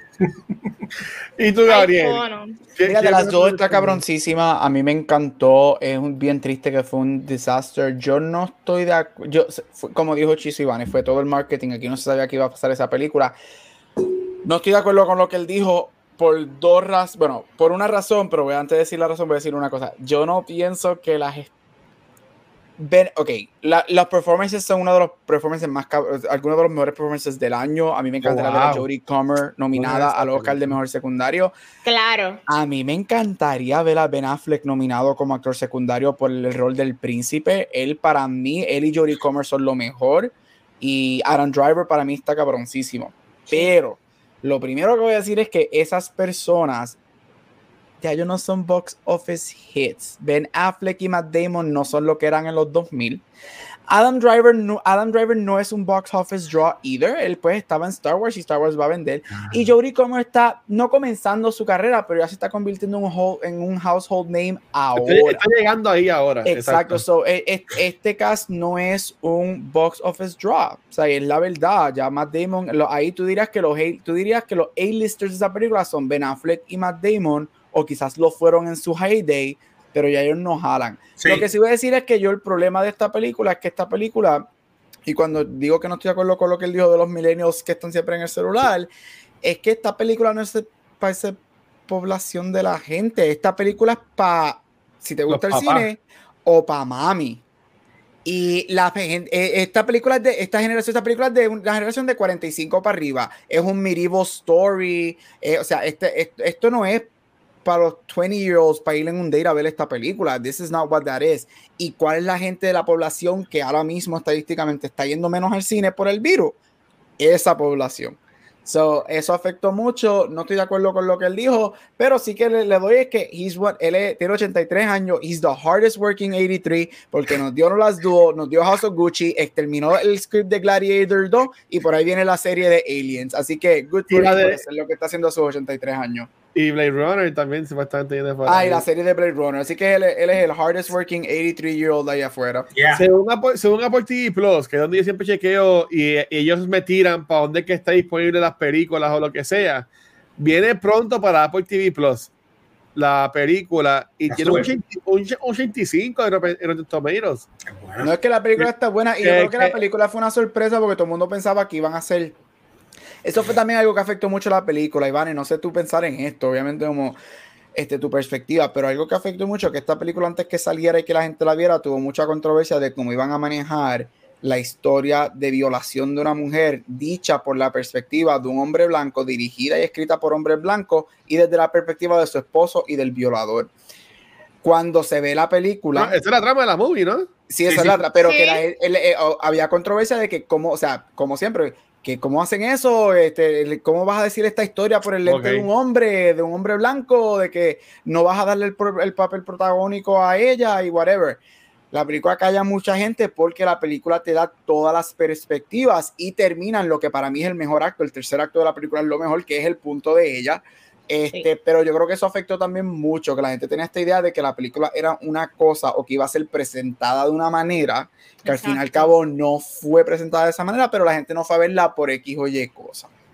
No la vieron, se quedaron con la idea de lo que ellos pensaron que era, so te lo perdiste, so me molesta la gente que habla una mierda sin, sin verla, opinando una loquera, loco era, chequeate el tercer acto, como dice Gabriel, estas personas hicieron lo correcto, sí, el director es Ridley Scott, sí, parte fue escrita por Matt Damon y Ben Affleck, pero ellos trajeron una escritora muy buena para que hiciera específicamente desde la perspectiva de la mujer. So, cuando hablamos de autenticidad detrás y frente a cámara, ellos hicieron lo correcto en este caso. Eso es bien importante. So. Tan fácil que es, es decir, mira, yo no la he visto. Pregunta y es como gente, todo. Eh, perdóname, Japito, como todo. ¿Sí? Gente, podemos dejarnos llevar por las controversias. Sí, yo a veces soy culpable de eso, pero algo que yo sí hago es que yo puedo tener ideas, pre-ideas de lo que es algo, pero por favor, juzga por ti. Claro. a ver las cosas antes de jugar y cuando la veas si está mal, se critica y se tira por el piso. Y si la ves y dices contra, superó mis expectativas, pero vean las cosas antes de juzgar algo. Mira, Como todo, yo soy alguien que me lleno la boca juzgando ciertas cosas. Pero, Gabriel ve todo. Exacto, lo veo y, ahí puedo hablar. Si cuando yo, cuando alguien me dice, yo, ¿tú la viste? No, pues cállate la boca y no hablo nada. En, en, ese mismo punto yo quería comentar para pa, pa, este, irnos con Vane, pero por ejemplo, con Tommy Jerry, yo la odié pero yo me acuerdo que a Chiso le encantó. Y me acuerdo que mi hermana me, preguntó. Y yo le dije, bueno, a mí no me gustó, pues yo soy de muchas películas de muñequitos. Pero uh, yo, le, dije a Chiso que si ve también un montón, a él le gusta, así que yo te, yo entiendo que te debe gustar. Y a mi, a mi hermana y a mí ya les encantó la película. O sea, yo me estaba matando cuando yo fui a ese, screening, pero que, que de nuevo, que no, no, hay que saber, a nosotros que pues tenemos la dicha y whatever, que este, el burden también de que la gente nos pregunta o whatever, Yo siempre digo como que, mira, según mis gustos, y si tú ves cultura y ya llevamos tres años, tú puedes conocer un poquito cuáles son los gustos míos, de claro. este Gabriel, este Rafa, eh, pues tú debes saber ya, más o menos, pues mira, pues si este hijo esto, pues lo más seguro, pues ah, yo me, yo soy más, yo soy más un maneste en cuanto a gusto, pues, ah, pues esto me va a gustar, yo soy más un chizo, más un Gabriel, más un Rafa, más un Luis, ¿sabes? Como que ahí pues, hice por esa línea. Que yo entiendo que eso es lo cool de tener tanta gente también involucrada, pero que yo, por lo menos, si yo no lo he visto, yo no, yo, yo no la he visto. Y no me, no me llamaba la atención. Que me hizo un review también, porque si tú eliges, yo quiero mucho el cine y yo elijo no verla, también puede ser un tipo de review, como que mira, no me motivó. Marketing malo. Sí, pero esta película este, es completamente, en mi opinión, víctima de el World of More negativo sin verla, porque sí yo me, voy a, me, atrevo a decir que nadie, toda persona que ve esta película, imposible que no le guste porque esto es, o como dice Gabriel, esto es old school cinema. esto es quality. Esto es vieja escuela cine. O sea, que esto no hay forma que tú la veas y no te guste. Y eso fue el marketing malo. Y esto, y esto es lo más cercano. So, sorry, yo no fui fanático de The Martian. Este, I thought it was just, buena. I thought it was just okay. Pero para mí, este Last Duo es lo más cercano a Ridley Scott de Gladiator. Aquí tú ves Last Duo y hay mucho aquí, aquí tú ves Last Duo y tú dices, este es el hombre que nos dio Gladiator hace 20 años. Pero es que también se puede ver, porque también la última película de Timothy Chalameando, que fue de Netflix, que era como de un rey, que era también así como que medieval. De King de King, la gente tampoco la, no la vio. So que maybe estamos en un punto en que pues maybe la gente como que ya no ya no quieren ver más así como que yo quiero hacer un especial un día aquí y voy a hacer un rundown. Voy a hacer una propuesta para tirársela al watcher y todo. Y si él me acepta la propuesta voy a hacer un rundown de asignación a los cuatro incluyendo a mí para hacer un episodio de cómo el cine ha cambiado sí en lo que era antes y lo que se considera películas de antes con las películas de ahora y porque ese tipo de películas que son, como dijo Chizo, eso es cine, eso era lo, que era antes la definición de una película de cine, porque eso ya no vende. Porque es algo que yo voy a explorar en mi clase en, en, en, en enero. y es algo que me encantaría hacer porque el cine ha cambiado muchísimo en ese aspecto. Y vamos por, por 4 horas y 22 minutos. Pues nada, vamos, a hablar de, por favor, yo quiero hablar de Ghostbusters. ¡Wow! Ah, vamos a hablar de Ghostbusters, ok, vamos allá. Bueno, vamos para el tema y vamos a estar hablando de Ghostbusters Afterlife. Y esta es la cuarta película de la franquicia, dirigida esta vez por Jason Reitman, hijo de Ivan Reitman, director de las películas originales. En esta arrancamos 32 años luego de la segunda película, donde nos encontramos con esta madre soltera que se muda a Oklahoma con sus dos hijos y descubren una conexión con los OG Ghostbusters. Pero la pregunta, como toda la semana, es qué tal me pareció esta película. Mira, a mí me gusta que esta movie tiene su propia historia. Es un medio drama familiar con comedia y estamos viendo a esta madre struggling con sus hijos teenagers y tiene una nena súper inteligente y súper dotada y cómo ella está. Lidiando con sus, digamos, demonios internos y externos y cómo pues criar estos dos nenes dentro de el contexto de la historia.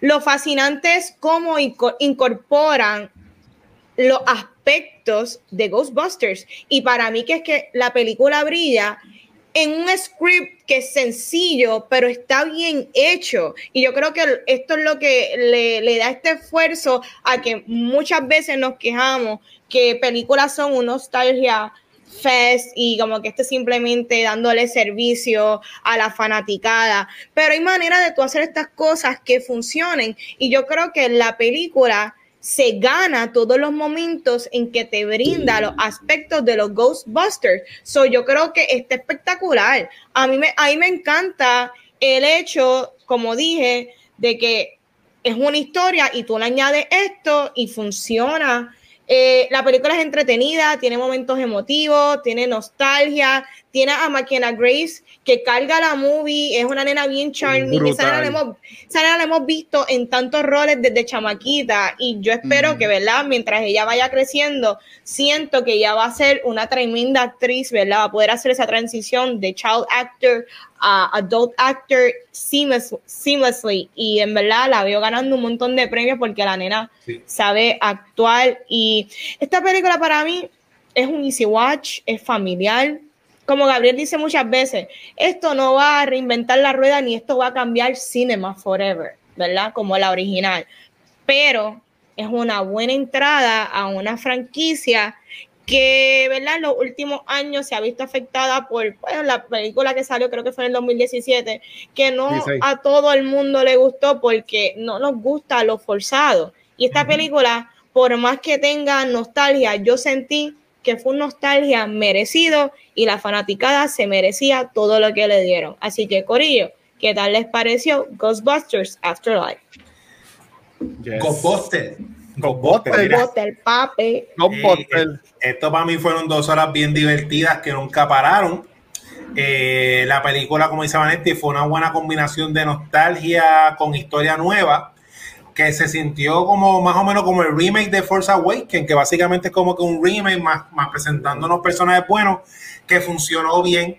Para mí esto es el Cobra Kai del cine este año, porque lo combinaron, ¿verdad? Los elementos nuevos con los nenes, los elementos clásicos con los Ghostbusters. Me gustó mucho que los nenes, todos los tres actores, incluyendo la protagonista niña, le metieron bien brutal, tuvieron buena química. Eh, ellos destacaron un montón me, que me, entretuvieron. Yo como adulto, pues me entretuve viendo la aventura de ellos, de todo lo que estaba pasando. También me encantó que los adultos metieron caña, este, Carrie King, Carrie Coon, perdón, y Paul Roth, tuvieron una química súper chula. Yo me creí la relación que ellos tuvieron de, porque yo estoy en esa edad. Y esa cuarentona de dating es así, es así cuando se pueda, se puede. Me mantuve engaged porque con los adultos, porque cuando yo vi el trailer, a mí, la primera vez que vi el trailer, yo creía que era de estos remake reboot dirigidos a la juventud, que para mí no tiene nada de malo porque ya yo tuve mi Ghostbusters en los 80, la unidad 2. Y si este es el Ghostbusters para los nenes nuevos, pues está cool. Conmigo no hay problema y como quiera igual, pues yo soy fanático, pero me gustó que incluyeran a los adultos, así que había algo para mí en, en la película, este, como tal. Eh, me gustó que los nenes tomaron la, el, protagonismo eran los, niños de, la historia. Tenía buenos efectos CGI porque algo bien gufiado de los Ghostbusters que los efectos CGI de los fantasmas y todo eso son como cartoonish, así como hicieron en Shazam, eso me gustó. Y el uso del caso original, a mí nunca me ha molestado el fanservice, pero la excusa que dan para incluirlo sirve a la historia y me encantó cómo usaron el detalle de que los nenes no saben quién diablo eran los Ghostbusters, que son como nenes de ahora que tú preguntas, pero venía, tú no te acuerdas, tú no sabes la historia de lo que pasó, que se en las torres, porque los nenes lo que, lo que no vivieron, ellos ni lo buscan. Y eso me gustó un montón.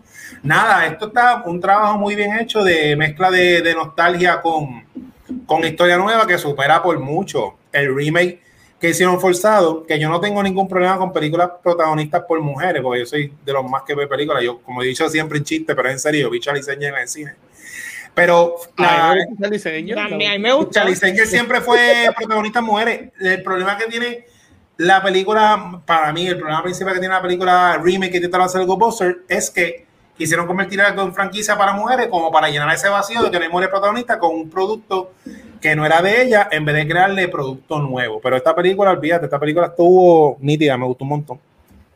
Brutal. Mira, pues no, tengo a mi Hector One aquí. Bien lindo y bello. Qué envidia, qué envidia. Ay, tú y tú pateale el esto van a. Eh, tranquilito. Gracias AMC por traer popcorn bu- buckets. Cariño cinema, ¿qué pasa, man? Cacho, ¿verdad? Bien flojo. Mira, oh, no objetivamente, esta película es una de mis favoritas del año. Yo soy súper fanático de Ghostbusters. Yo llevo esperando esta película ya hace como 400 años, porque esta película era como el chiste que mucha gente está diciendo. Esto, esto iba a ser un Eternal Trailer, que nunca iba a ser una película, porque esto supone que salió el año pasado. Este Kingsman. Eso me gusta saber que es una película de verdad. Mira, a mí me encantó, yo grité, yo... el esta película es la, una de las razones por las que a mí me encanta la experiencia en el cine. Cuando yo fui a verla, el cine Sí. estaba lleno, la gente aplaudió, la gente gritó, la gente se paró en la silla y al final la gente había un silencio sepulcral y la gente estaba llorando como nenes chiquitos. Y en los credit scenes también. Sí. No objetivamente, ahora objetivamente, mira, esta película así es que se hace fanservice. Esto es lo que es la nostalgia. Este, esta película no es perfecta, pero esta película apela a lo que todos estábamos esperando. Chizo lo dijo, yo le iba a decir, esto es Ghostbusters The Force Awakens. Esto es un rehash, literalmente es el mismo plot de la primera, de la original, pero dado en una manera que se siente fresh, con unos protagonistas que se sienten nuevos. Así es que tú haces diversidad, mi gente, no solamente por llenar checkboxes. Yo nunca di la razón, yo nunca he dicho que yo dio la la, el remake de hace cinco años porque las mujeres, no, qué rico que hay diversidad, pero cuando algo es forzado, se nota. Y aquí tú tienes una niña, una preadolescente que carga con una película que viene de un fandom primordialmente machista, primordialmente de hombres. Y yo lo que he visto en el, Go- en el Ghostbusters Twitter, por decirlo así, en los hashtags, es que todo el mundo está enamorado de esta nena por lo que ella hace en esta película. So, así es bendiga. que se hace. Buena utilización de todo. A mí me encantó, me fascinó. Yo lo he dicho, especialmente en Back to the Movies, lo digo mucho. A mí me encanta la mezcla de efectos especiales con efectos prácticos. Como dijo Chizo, Ghostbuster es 80s cheese. Y el hecho de que está Sí. los, los perros, especialmente Keymaster y, y Gatekeeper, Sí. en computadora, pero también lo ves en puppetry en el Walmart. Es como que se queda con esa estética de Con la bolsa así. Me encantó. Exacto, y me encanta. Se nota que eso lo están controlando desde fuera de la cámara con un control, y eso me encanta porque eso es Ghostbusters. Este, las actuaciones están espectaculares, la utilización de los originales. O sea, usted y tenga. Yo siempre he sido. eh, yo amo a Carrie Coon desde Gone Girl. Ella es la que hace la hermana de Ben Affleck en Gone Girl. Girl. Yo la amo. Y en. Leftovers, si no han visto Leftovers, También. vayan a ver Leftovers. Este, me hubiese gustado un poquito más de Paul Rudd, pero Paul Rudd siempre que estaba en screen, él me encanta. Este, Lo comió, a mí me, una, dos de los momentos como un little gay boy, dos de los momentos más espectaculares es el, el reveal de Carrie Coon cuando sale con el traje dorado. Yo estaba como un gay boy, estaba como, yes, ese es el fashion moment de Cruella de la película.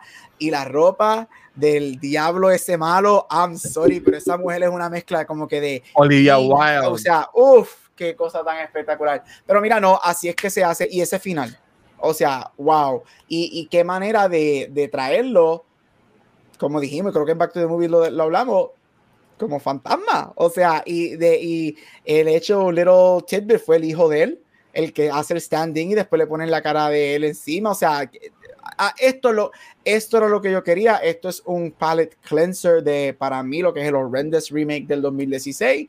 Y obviamente nos abrieron las puertas a una secuela. Yo estoy bien happy como fanático de Ghostbusters que esta película existe y estoy loco por ver qué hacen next. Mira, en el caso mío, ustedes, si saben de cultura hace muchos años, saben que a mí me encanta Ghostbusters y de chamaquito, y Rafa siempre lo está diciendo. Yo tengo una memoria espectacular de Ghostbusters, y es que para mí Ghostbusters, esto es bien Vin dice, para mí Ghostbusters es familia. Por alguna razón, yo siempre lo he visto así, y no conseguí la foto, pero tengo aquí el link de IMDb. Cuando tú ves esto, cuando tú ves esta imagen, tú dices como que, ok, esto fue lo que le quedaba a mí en esta película. O sea, eh, tienes aquí a, a la persona que básicamente creó, no creó, o sea, que dirigió la primera película y ahora, y ahora el hijo es que está llevando, pues él también está apoyándolo. Ya, él fue productor en esta movie, este, um, Ivan Reitman y Jason Reitman. So, uh, eh, nada más esa foto, para mí eso es, es lo que es Ghostbusters Afterlife. Sí tenemos eh, de vuelta a los actores este, viejos y toda la cosa, pero como dijo Chizo, este es el Cobra Kai. Esto es el, el, el, el, nos dieron, pero no nos dieron tanto, o sea, nos dieron por encimita, no nos llenó nos dejó, no, no, no, nos mojamos así el labio y ya estuvo perfecto. Mira, esta película yo la amé. No es lo mejor del año, pero fácilmente está en mi top 5. Podría que esté en el top 3, pero está allá arriba. Este, yo tenía mucho miedo, como yo dije muchas veces eh, aquí en Cultura de, con esta movie, porque eh, dependía mucho de la nostalgia y me encanta cómo lo manejaron. Y fue que la nostalgia la dejaron, en mi opinión, bastante minimizada. Siempre estuvo presente, pero no estaba ahí en tu cara. O sea, no estaba como los anuncios de, por ejemplo, de Project One, que está, salen así en, lo que sea. O sea, porque tú ves Easter eggs por todas las esquinas, pero todos están poniendo en la cara. Es como que, mira, mira esto, mira esto, ¿sabes? Si tú eres fanático, pues los vas a ver. Pero mira, eh, esa, esa muchacha, este, ella, ella ha salido hasta en eh, Hunting of Hill House, ¿verdad? Que sí. aquí, eh, espectacular. Handmaid's Tale, en este season de Handmaid's Tale, ella se roba el show. que tú me dijiste ayer, sí. mira, yo, yo, quiero ver a esta chica en todo, por favor. Y mira, y creo que fue ahí mismo estábamos hablando de que esta película se grabó hace tiempo y se pasó por la pandemia tú la ves a ella ahora y al chamaco que hizo de podcast, al nene, sí. ni, se parecen. ¿Tú entiendes? Porque está en ese growth spurt y toda la cosa y está espectacular. ¿sabes? Yo, para mí que el, el, el, futuro del cine está bien, bien cuidado, por lo menos en las manos de, de McKenna Grace. En verdad que ella está espectacular. Como yo, Vanetti, sí la veo a ella siendo un huge movie star en el futuro. Por Ron me encantó. Eh, ese estado cool que ese, ese ha ido más, pero yo entiendo que eso es lo que yo respeto a Reitman, que él se, tuvo su misión y se quedó en ella. ¿Sabe? Él, él, no sobre, él no sobrellenó las escenas, no sobrellenó la movie, se enfocó, eh, como ustedes también dijeron, en una historia que es bastante pequeña. La historia es bien pequeña, el cast es bien pequeño, y entiendo que eso a mí me encantó. Tenía elementos de tipo Stranger Things que tenían yo de cómo lo fueran a usar, pero me gustó mucho. Eh, me, me hubiese gustado más también de personajes de Phil Wolfhard, pero también respeto mucho de él, que siendo la estrella que es, porque él es un star ahora mismo, aunque está, está pegado solamente con, con Stranger Things, poder pudo haber dicho, mira, no, yo no estoy haciendo esta película porque yo no soy el personaje principal, pero él simplemente está ahí para guiar el carro. Tú sabes, pero está cool y, y le dan escena chévere. Y tiene la escena cuando están debajo de la mesa que él dice, ah, ¿se, recuerdan cuando nos morimos debajo de la mesa? ¿Sabes? Como que, que estuvo obviamente en inglés está mejor y yo con mi fañoso pues los chavos todo, pero pero la verdad que me encantó la película, estuvo espectacular. Eh, de que no me spoileé la película en Ready ni nada por el estilo, porque yo sí sabía que ellos salían eh, en, enfocándome en lo que son Dan Aykroyd, eh, Bill Murray y el señor que siempre se me olvida el nombre, este que salió en Once Upon a Time. Les, les digo ahora, este Winston, ¿cómo se llama Winston? Eh, pues Winston, eh, él, eh, sé que salía, pero yo no sabía que salía Harold Ramis. Y para él haber fallecido, este, eh, Eddie Hudson, para mí, para mí, para él haber fallecido, el hecho de que Harold Ramis estuviese tan presente en esta movie, que fuera el, el, el, cold opening de la película, fuera él. Sí. Y se veía espectacular, porque aunque tú no lo veías, se veía en la, en la sombra y tú sabías que era él, y con la barba y toda la cosa. Y cuando él sale a lo último de esta movie, yo me quería morir. Sí. Yo le digo a mi papá, que fue el que me, me, me, me, trajo de la mano a este mundo de Ghostbusters, y para mí estuvo espectacular, ¿verdad? Con él, yo aguanté, yo la vi. Yo que la veo siempre, si no la veo en, en stream, yo la veo el jueves en la primera tanda, y espero hasta el sábado, Corillo, a ver esta movie. Y yo, sin, sin ver spoilers ni nada, pero créeme que esta película es espectacular vayan a verla si no la hayan visto, si la ven en familia mejor. Y luego mis sobrinas vean esta película, porque estoy loco de, de, entrarlas a ellas en este mundo de Ghostbusters. Y en verdad que, que vengan 20 secuelas que yo sé que van a vender un montón de chavos. es verdad. Hablando de eso, Watcher, que iba, esa va a ser mi primera pregunta. Ah. ¿Ustedes les gustaría que continuaran con la franquicia y qué tipo de historias quisieran? ¿Quisieran otros tipos de Ghostbusters? ¿Quieren saber más de la historia de Phoebe? ¿Cómo Phoebe va creciendo y va siendo una scientist? ¿De qué manera ustedes creen que esta franquicia va a continuar? Chiso. Pues mira, yo lo veo como la lucha libre. La lucha libre siempre se ven como la lucha libre es eterna y una storyline que nunca acaba. Es este paso de batón que siempre pasa cada 10, 15, 20 años que fue lo que yo hubiese querido que hubiese sido el remake de la de las Ghostbusters mujeres. Y es eso, de esta película ya sentí como un paso de batón de los OG con los nenes. Y los Ghostbusters es un negocio, ellos son blue collars, ellos son exterminadores de fantasmas.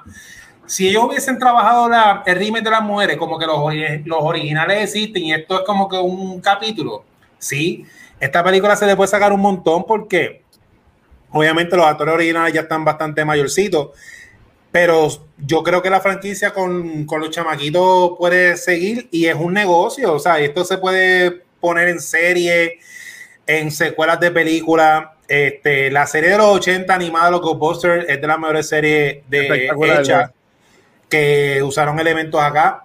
Sí, esta película, esto es como yo lo veo como los Ninja Turtles, como una franquicia bien rica en que se le puede sacar un montón yo me acuerdo cuando, no fue con la película, pero con los muñequitos de la serie de 80, los juguetes de los Ghostbusters estaban bien pegados.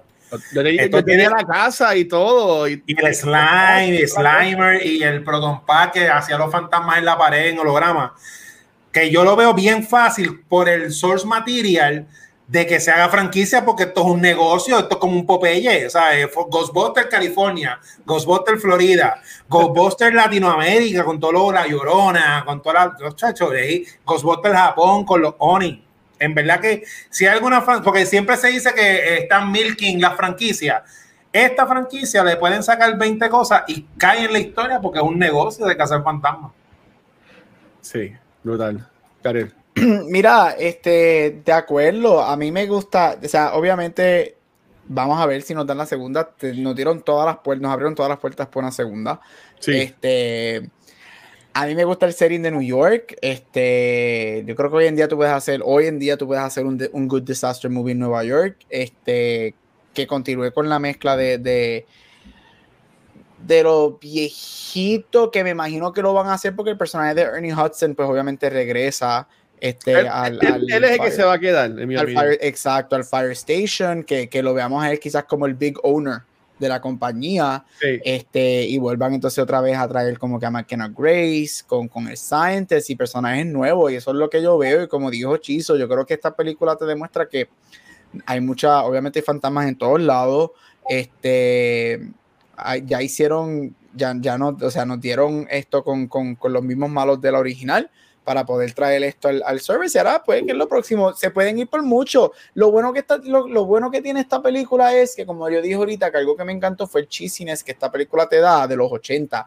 Y si tú sigues por esa línea, si tú eres un verdadero fanático de Ghostbusters, tú sabes que eso a ti nunca te va a, nunca te va a molestar, porque ahí es que nace Ghostbusters y tú puedes irte por los cheesiness, tú puedes irte por las marionetas de los fantasmas con visual effects y nos los vamos a gozar, porque nosotros estamos claros que eso es lo que es Ghostbusters.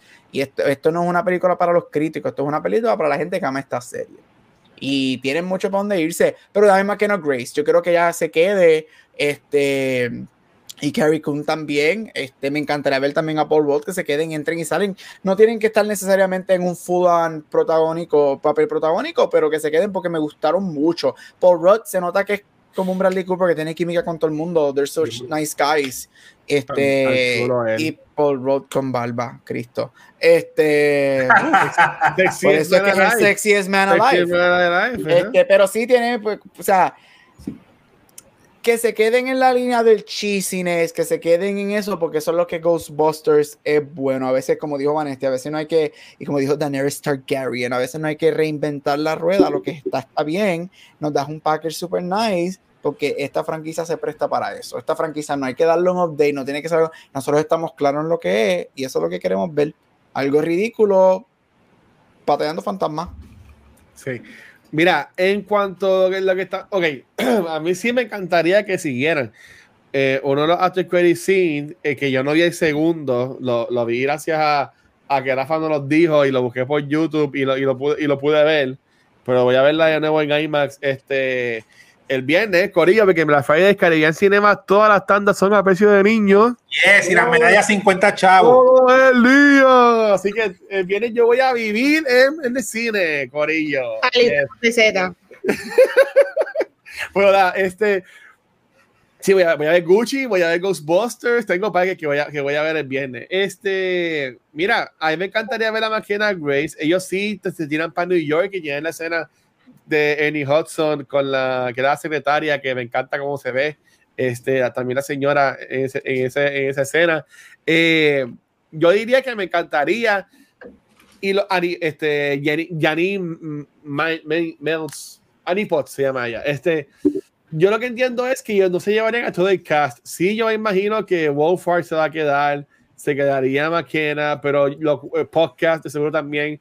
Eh, maybe no te sorprenda que es que se llevan a, a, a Phoebe a podcast a una escuela en New York que es más científica y como que más, más, más de como que estudiosos y lo que sea, y pues a ellos conocen un grupo de amistades y ahí crean entonces los Ghostbusters, porque en esta movie de que ellos crean unos Ghostbusters y que ellos que pues ellos son unos chavaquitos que se ponen esos esos rompers que de nada les queda súper bien. Rompers de unos viejos. Ahí sí, quedaron de show. A mí me encanta que el de podcast está todo doblado y él escribió podcast y él escribió watch al, al, mío. Feliz. Este, pero sí, a mí me encantaría verlo.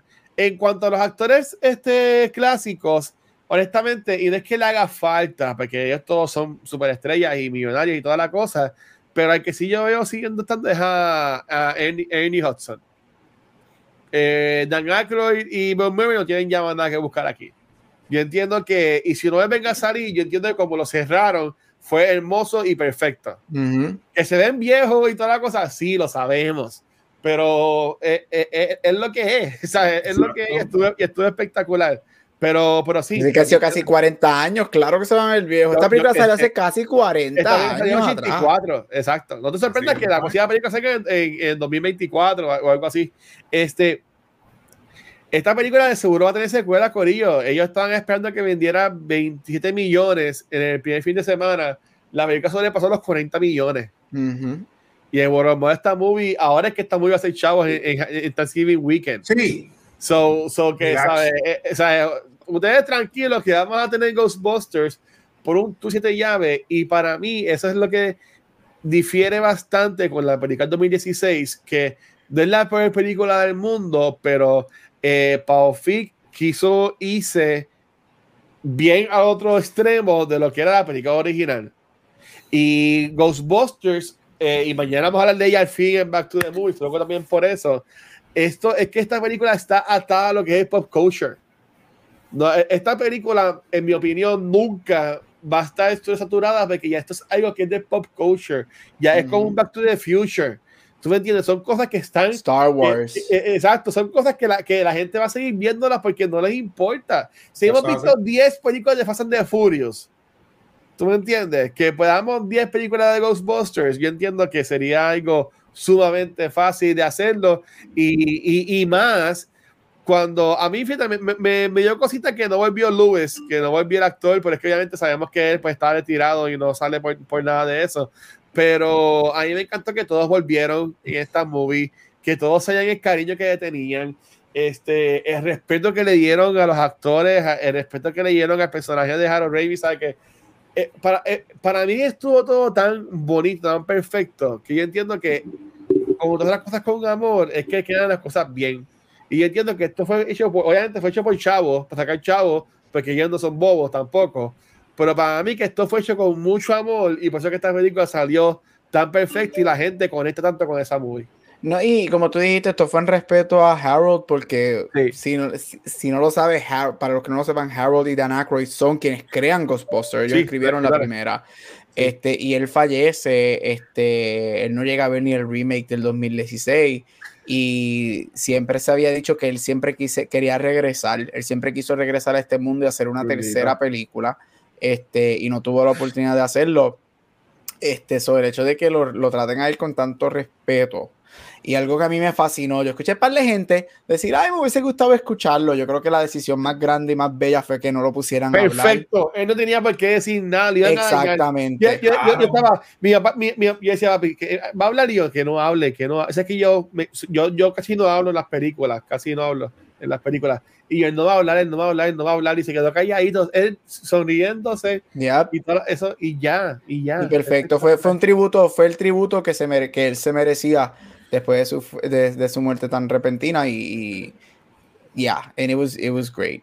Y la culpa es de. Bill Murray. Nosotros, el, el culpable de que nosotros no, no tuvimos un Ghostbusters, sí lo tuvimos un Ghostbusters 3 que fue el videojuego.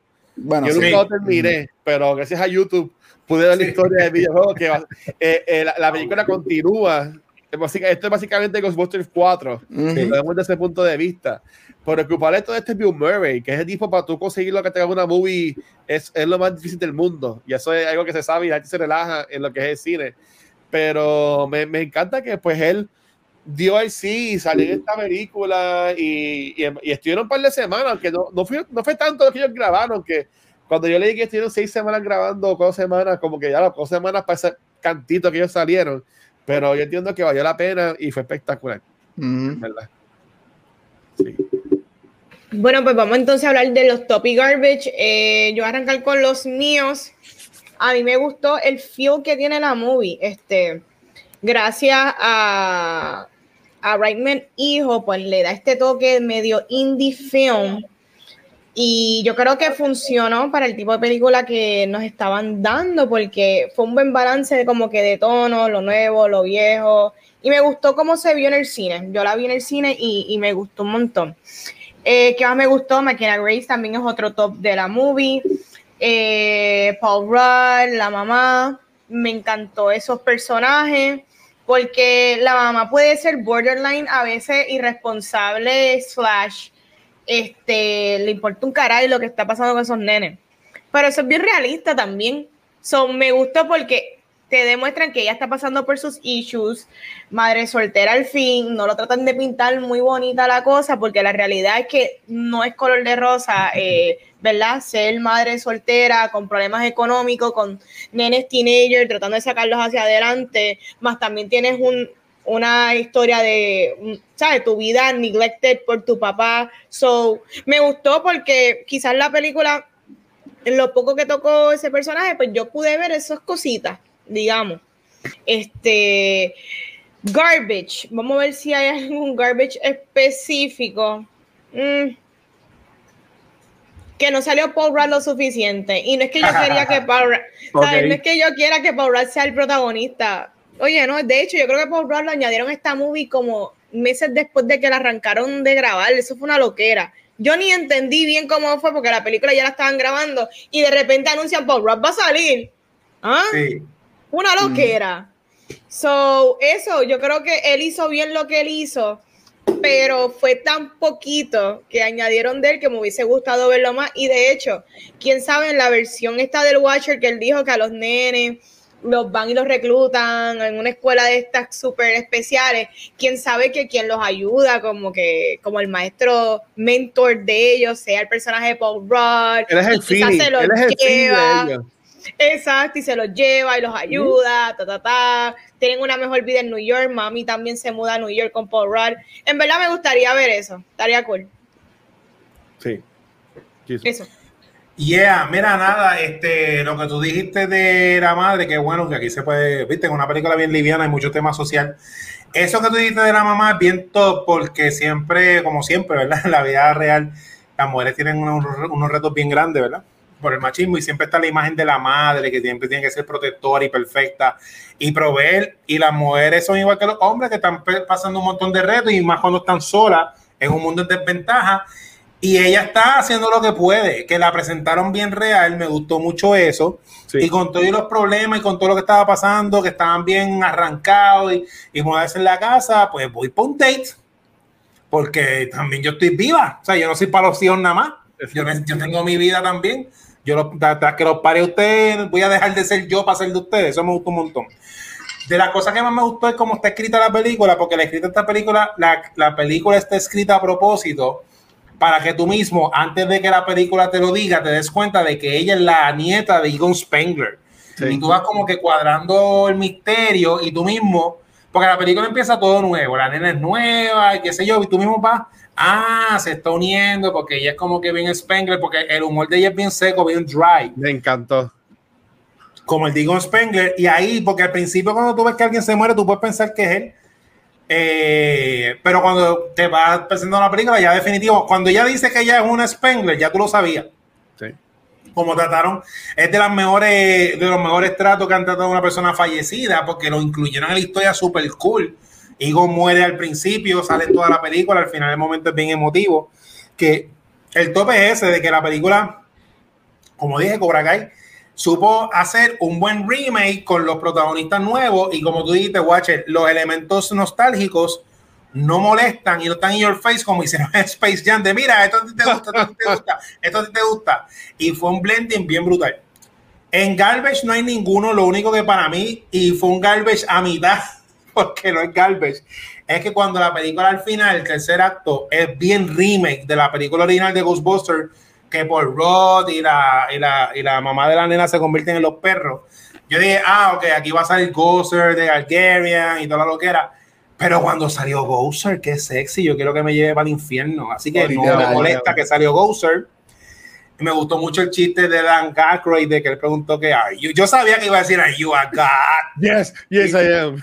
Así que es un garbage que no es garbage porque Gozer está, está bien sexy yo quiero ser de, del mal. Así que es un garbage que me arrepiento que sea garbage. Sí, e, e, eso fue de las pocas cosas que yo me, yo me spoileé de esta movie que ya salía. que ya lo tenía mí escondido, que ya salía en la película. este, mira, top, diablo, todo. No, mira, voy a decirlo, yo creo que McKenna Grace definitivamente es el stand-up de esta movie. Este, esta película, como dijo Chiso y como dijo Manisti, también esta película coge muchos de los temas sociales y lo hacen bien reales. Algo que yo salí, cuando yo la fui a ver, y estoy diciendo contra esta película va a enseñar a muchas nenas a entrar a las categorías de STEM, a irse por carreras de STEM, a irse por la ciencia, por la matemática, que eso son cosas, y eso me gusta mucho. Son cosas pequeñas que quizás uno no ve en el momento, pero tú sabes como que diablo. Este, a mí me encantó la fricción, me fascinó la fricción que los nenes tenían, especialmente ella con la mamá. Todos nosotros hemos tenido esas peleas con, con los, nuestros padres, se sintieron reales se sintieron bien reales, se sintieron bien con Why didn't you tell me he was a scientist just like me? A mí me encanta esa, esa línea, el detachment que la mamá tiene con, con, con, el papá y obviamente la escena que la mamá por fin consigue el, su oficina underground y ve ese collage de fotos. A mí es como que, oh. y kudos para Ghostbuster. En ese momento nos dan un jump scare bien bueno. Cuando bueno, el bueno. Sí, ese jump scare estuvo bien cool cuando el gatekeeper está ahí esperando por ella. Eso me gustó mucho.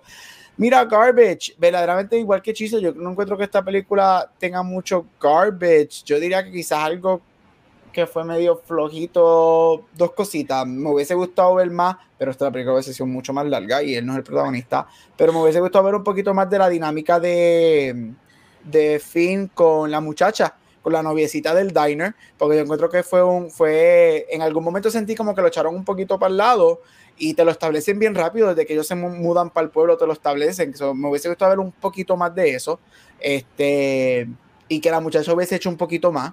Este, it wasn't horrible, pero me hubiese gustado ver más de la dinámica entre ellos dos. Y como dijo Vane, este Paul Rudd, Paul Rudd, yo pensaba que iba a tener un momento, no es garbage, garbage, garbage, pero yo pensaba que, veis en los trailers, Paul Rudd parecía que iba a ser co-protagonist con McKenna Grace y, y, no lo es. De momento hay muchos momentos que Paul Rudd se desaparece como que por 15 minutos y regresa, después desaparece por 15 minutos más y regresa. So, me hubiese gustado ver un poquito más de él porque todos sabemos que él es tremendo comediante, tiene química, él es de estas pocas personas que tiene química con todo el mundo. Este, la química de Carrie Coon y él me fascina. Mí, una de mis escenas favoritas cuando están en el date. Me encanta este, esa conversación que ellos dos tienen. So, como hechizo, no es un garbage garbage, pero me hubiese gustado ver un poquito más de Paul Rudd y un poquito más de la dinámica de Finn con la muchacha, este, porque siento que los olvidaron un poquito. Mira, voy a decir lo garbage primero. Voy a hacer como, como se llama ese Vanetti. Este, para mí el garbage es el BC subplot de la comunidad de, de la, de la novecita de, de Loki la novelita de, de, de, de, Wolfhard. Para mí no me sorprendería que la película originalmente era más enfocada en eso. Y cuando la vienen y la cambian, ahí es que viene, ese, entra el personaje de. de Stand Alive, de Ant-Man, de Paul Rudd, este, y, y, lo mueven a lo, a lo de la escuela a, mí, a mí no me sorprendería que fuera, que, que, fuera ese uno de los cambios. Este, porque de nuevo, se dio como que bien weird que ya fuera a coger Summer School o whatever lo que era eso. Este, como que no es como que era nada. Yo, pero va para la escuela, pues estar en verano. Y eh, no es como que ya va a coger verano porque ya no estudia en esa escuela. Fue como que weird, pero nada.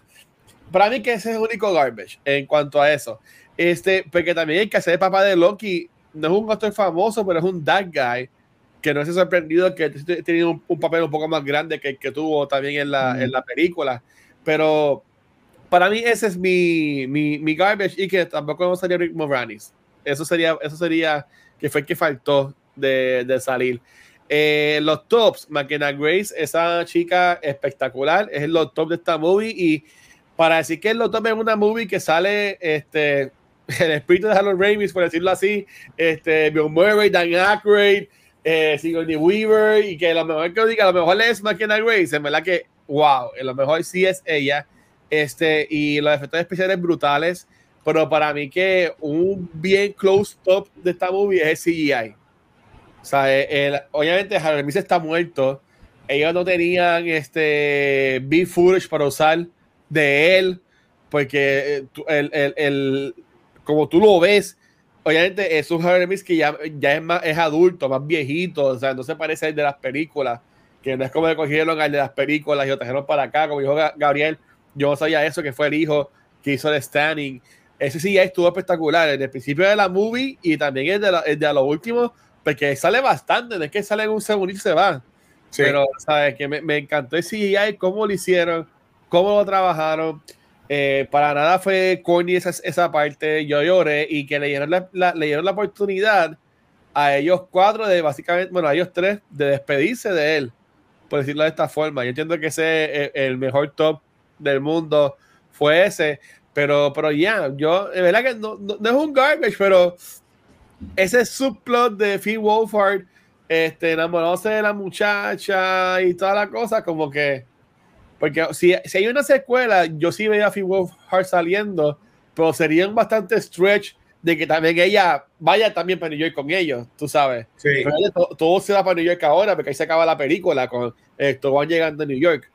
So, uh, hay que ver cómo eso lo, lo manejan. Pero ya, eso, es lo mío. Agree. Eh, mira, en general, chicos, les gustó los end credit scene, ¿verdad? Para ya ir tocando el final. Para ustedes funcionaron, según ¿verdad? la franquicia.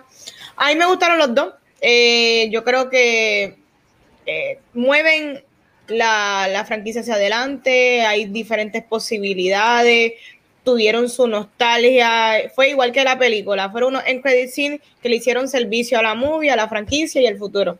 ¿Qué ustedes pensaron? Rapidito.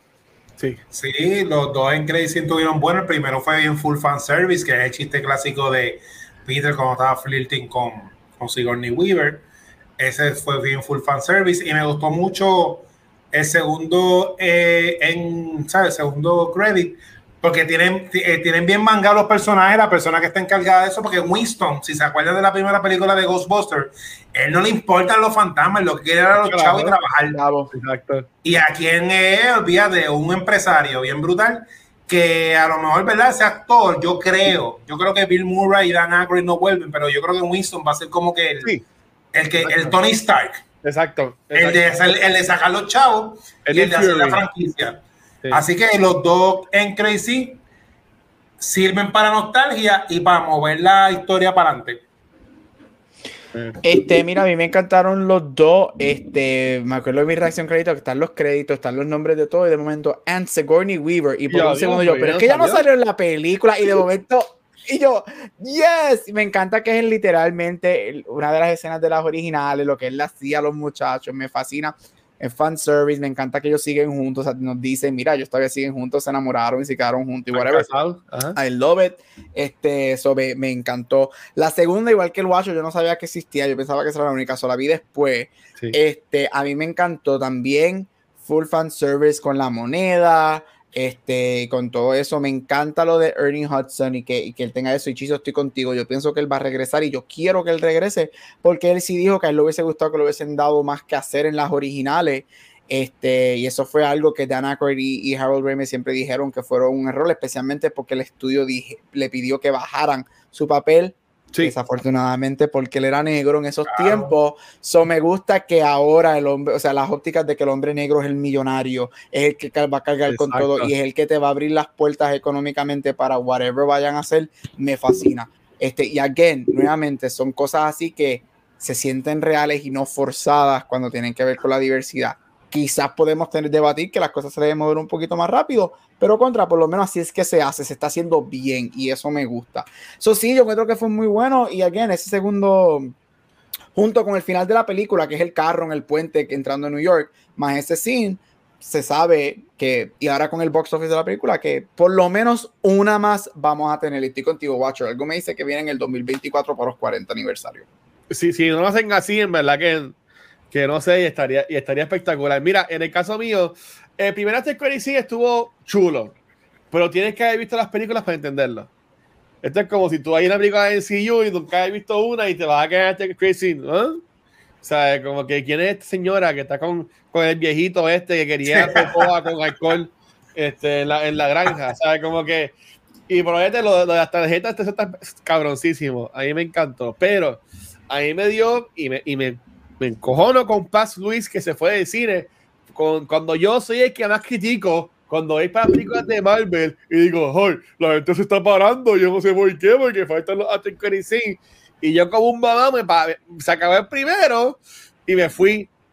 Y no vi el segundo, pero vi en YouTube, gracias a, Rafa que nos dijo eso. Este, el segundo era el que es. El segundo fue hermoso. Eso fue un DVD scene, esa, esa escena no salió en la, en la, en la película, básicamente esta es la primera vez que lo estamos viendo en, en, en Movie Wise, esta, esta escena, este, y, y, ahí también eso, eso va más allá de que habla de la relación que Baby ella tenía también con, con Spengler.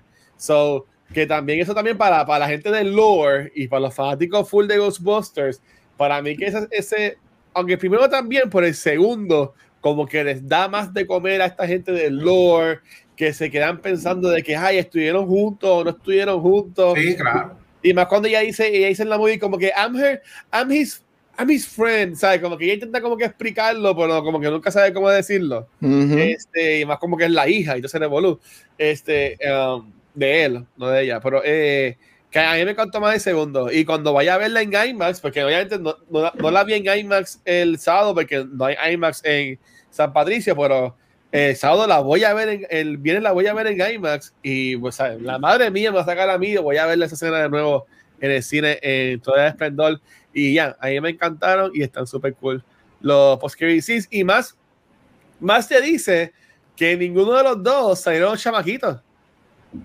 ¿Tú me entiendes? ¿Sabes? Que los post más fueron como que para, para esto del legacy, para esto de, de, de, de, de, la gente, de los fanáticos full de Ghostbusters, es como que ese, yo lo veo como que ese thank you a ellos que se quedaron, porque esta película, la secuela salió en 90, o sea, llevamos más de 30 años esperando algo de Ghostbusters. Sé que en 2016 sacaron algo, pero, ¿sabes? Más de 30 años esperando por esto y al fin llegó y entiendo que fue algo espectacular. So, Corillo, recomendamos Ghostbusters Afterlife. Yeah. Mira, yo con mi, mi dedo de Dorito. oh, muy bueno. Voy a, voy a verla. Y mira, aquí en Puerto Rico son casi 12 de la medianoche. So, gracias a la gente que sigue viéndonos live en Twitch. Los queremos. Pero para allá irnos. Porque ah, empezamos a ustedes también por mi culpa. So, en verdad, gracias a todos por esperar. Este, Vane, de ahí también, este, ¿dónde, te, ¿dónde te podemos conseguir a ti, corazón? Ahí me consiguen Instagram y Facebook como Vanesti, me dan like, me dan share y como siempre, siempre les digo, me envían besos. Un besito, Vanesti. Eh, Chiso, dímelo. Mira, me consigues con Mar Centeno en Negra, donde quieras que, que, escuches podcast, en Chizo Comic en Instagram y Twitter, Chizo en Facebook, ahí está el link de mi tienda Chizo Fashion. En mi página de arte soy Chizo Comic, que estoy haciendo la serie Mirror Selfie. Brutal. Dímelo, Gabucho. Mira, hasta yo estoy cansado y, soy, y estoy tres horas antes después que usted, así que imagínate. Mira, me pueden conseguir en todos los podcasts que tiene Cultura Secuencial, básicamente, y en todos social media como Gabucho Graham. A mí me encanta de que todos hacemos el bailecito, aunque no estamos en la pantalla, cuando él lo dice, yo los veo y todos hacen el baile. Mira, a mí me consiguen como el Watcher en cualquier red social. Eh, y de nuevo, gracias a todo el mundo por el apoyo. Este, nosotros, como mencioné al principio del episodio, eh, bueno, para decirlo como siempre lo digo, a culto secuencial nos consigue cualquier proveedor de podcast, desde la página de Facebook, YouTube, pero donde único nos consiguen en vivo es acá en Twitch. De esta semana, como mencionamos al principio del episodio, aún queda contenido y es que mañana miércoles, si la nariz de Luis lo permite y Luma y Liberty todo va a salir bien, este, uh, vamos a grabar tres episodios. Este, vamos a grabar eh, Noob Talk y media con este, uh, Punker, Pixel y Kiko. Y después vuelve Gabriel con Rafa y vamos a hablar de Ghostbusters 1984, la original. Así que Spider vela para mañana para hablar de ella. Y también ve la segunda. Yo voy a ver las dos de nuevo. Aunque la, ya las he visto la semana pasada, pero la voy a ver de nuevo este, para hablar de ella. Y estoy bien pompeado. Porque esto es lo más que me gusta de Back to the Movies. Que uno veo películas que hablamos de movies que nunca pensé que iba a hacer un podcast de ella. Es que mañana vamos a hablar de, también de Who Framed Roger Rabbit, Corillo. Y a mí esta película también me encanta. Solo estoy empompeado de lo que vamos a crear mañana. Este. Spider, tienes que pagar por ella, hermano. No están, no están en ningún lado gratis. hay que, hay que, we have to pay. Pues son 3 pesos, 3.99 para alquilarla. So, eso no, no, es un big deal. So, gracias a todos los Patreons por el continuo apoyo que nos siguen dando. Gracias a los T-Subscribers también por todo el apoyo. A la gente que nos sigue apoyando en el show live. Ahora en diciembre vamos a, voy a tener el, el último maratón de año de 12 horas para ver cuánto más podemos recaudar, pero ya para el año tenemos 1345 for the kids. O sea, en verdad gracias por eso. Este, pues nada, Corillo, en verdad que gracias por todo el apoyo. Nuevamente sobrepasamos las dos horas. Yo creo que eso es algo normal de cultura, pero pues es lo que es. Este, Vane, ya despierte esto para irnos, por favor. Corillo, nos vemos la semana que viene con House of Gucci, viendo a la nena de Chizo, Lady Gaga, y viendo al nene de algunas personas, que es Jared Leto, tirando lo suyo. Vamos a hablar claro, dicen que él va por encima de Adam Driver en esta movie y que se la come. Vamos a ver. ¡Ey! A diablo. Dicen. Yo voy a ver a Adam Driver, ese es mi macho también. Uy. So, vamos para allá a gozar. ¿Y no has so, visto de las dos? Ah, vamos, a rezar cómo es este Father House and, and Father el mundo va a la iglesia se van a Bravo.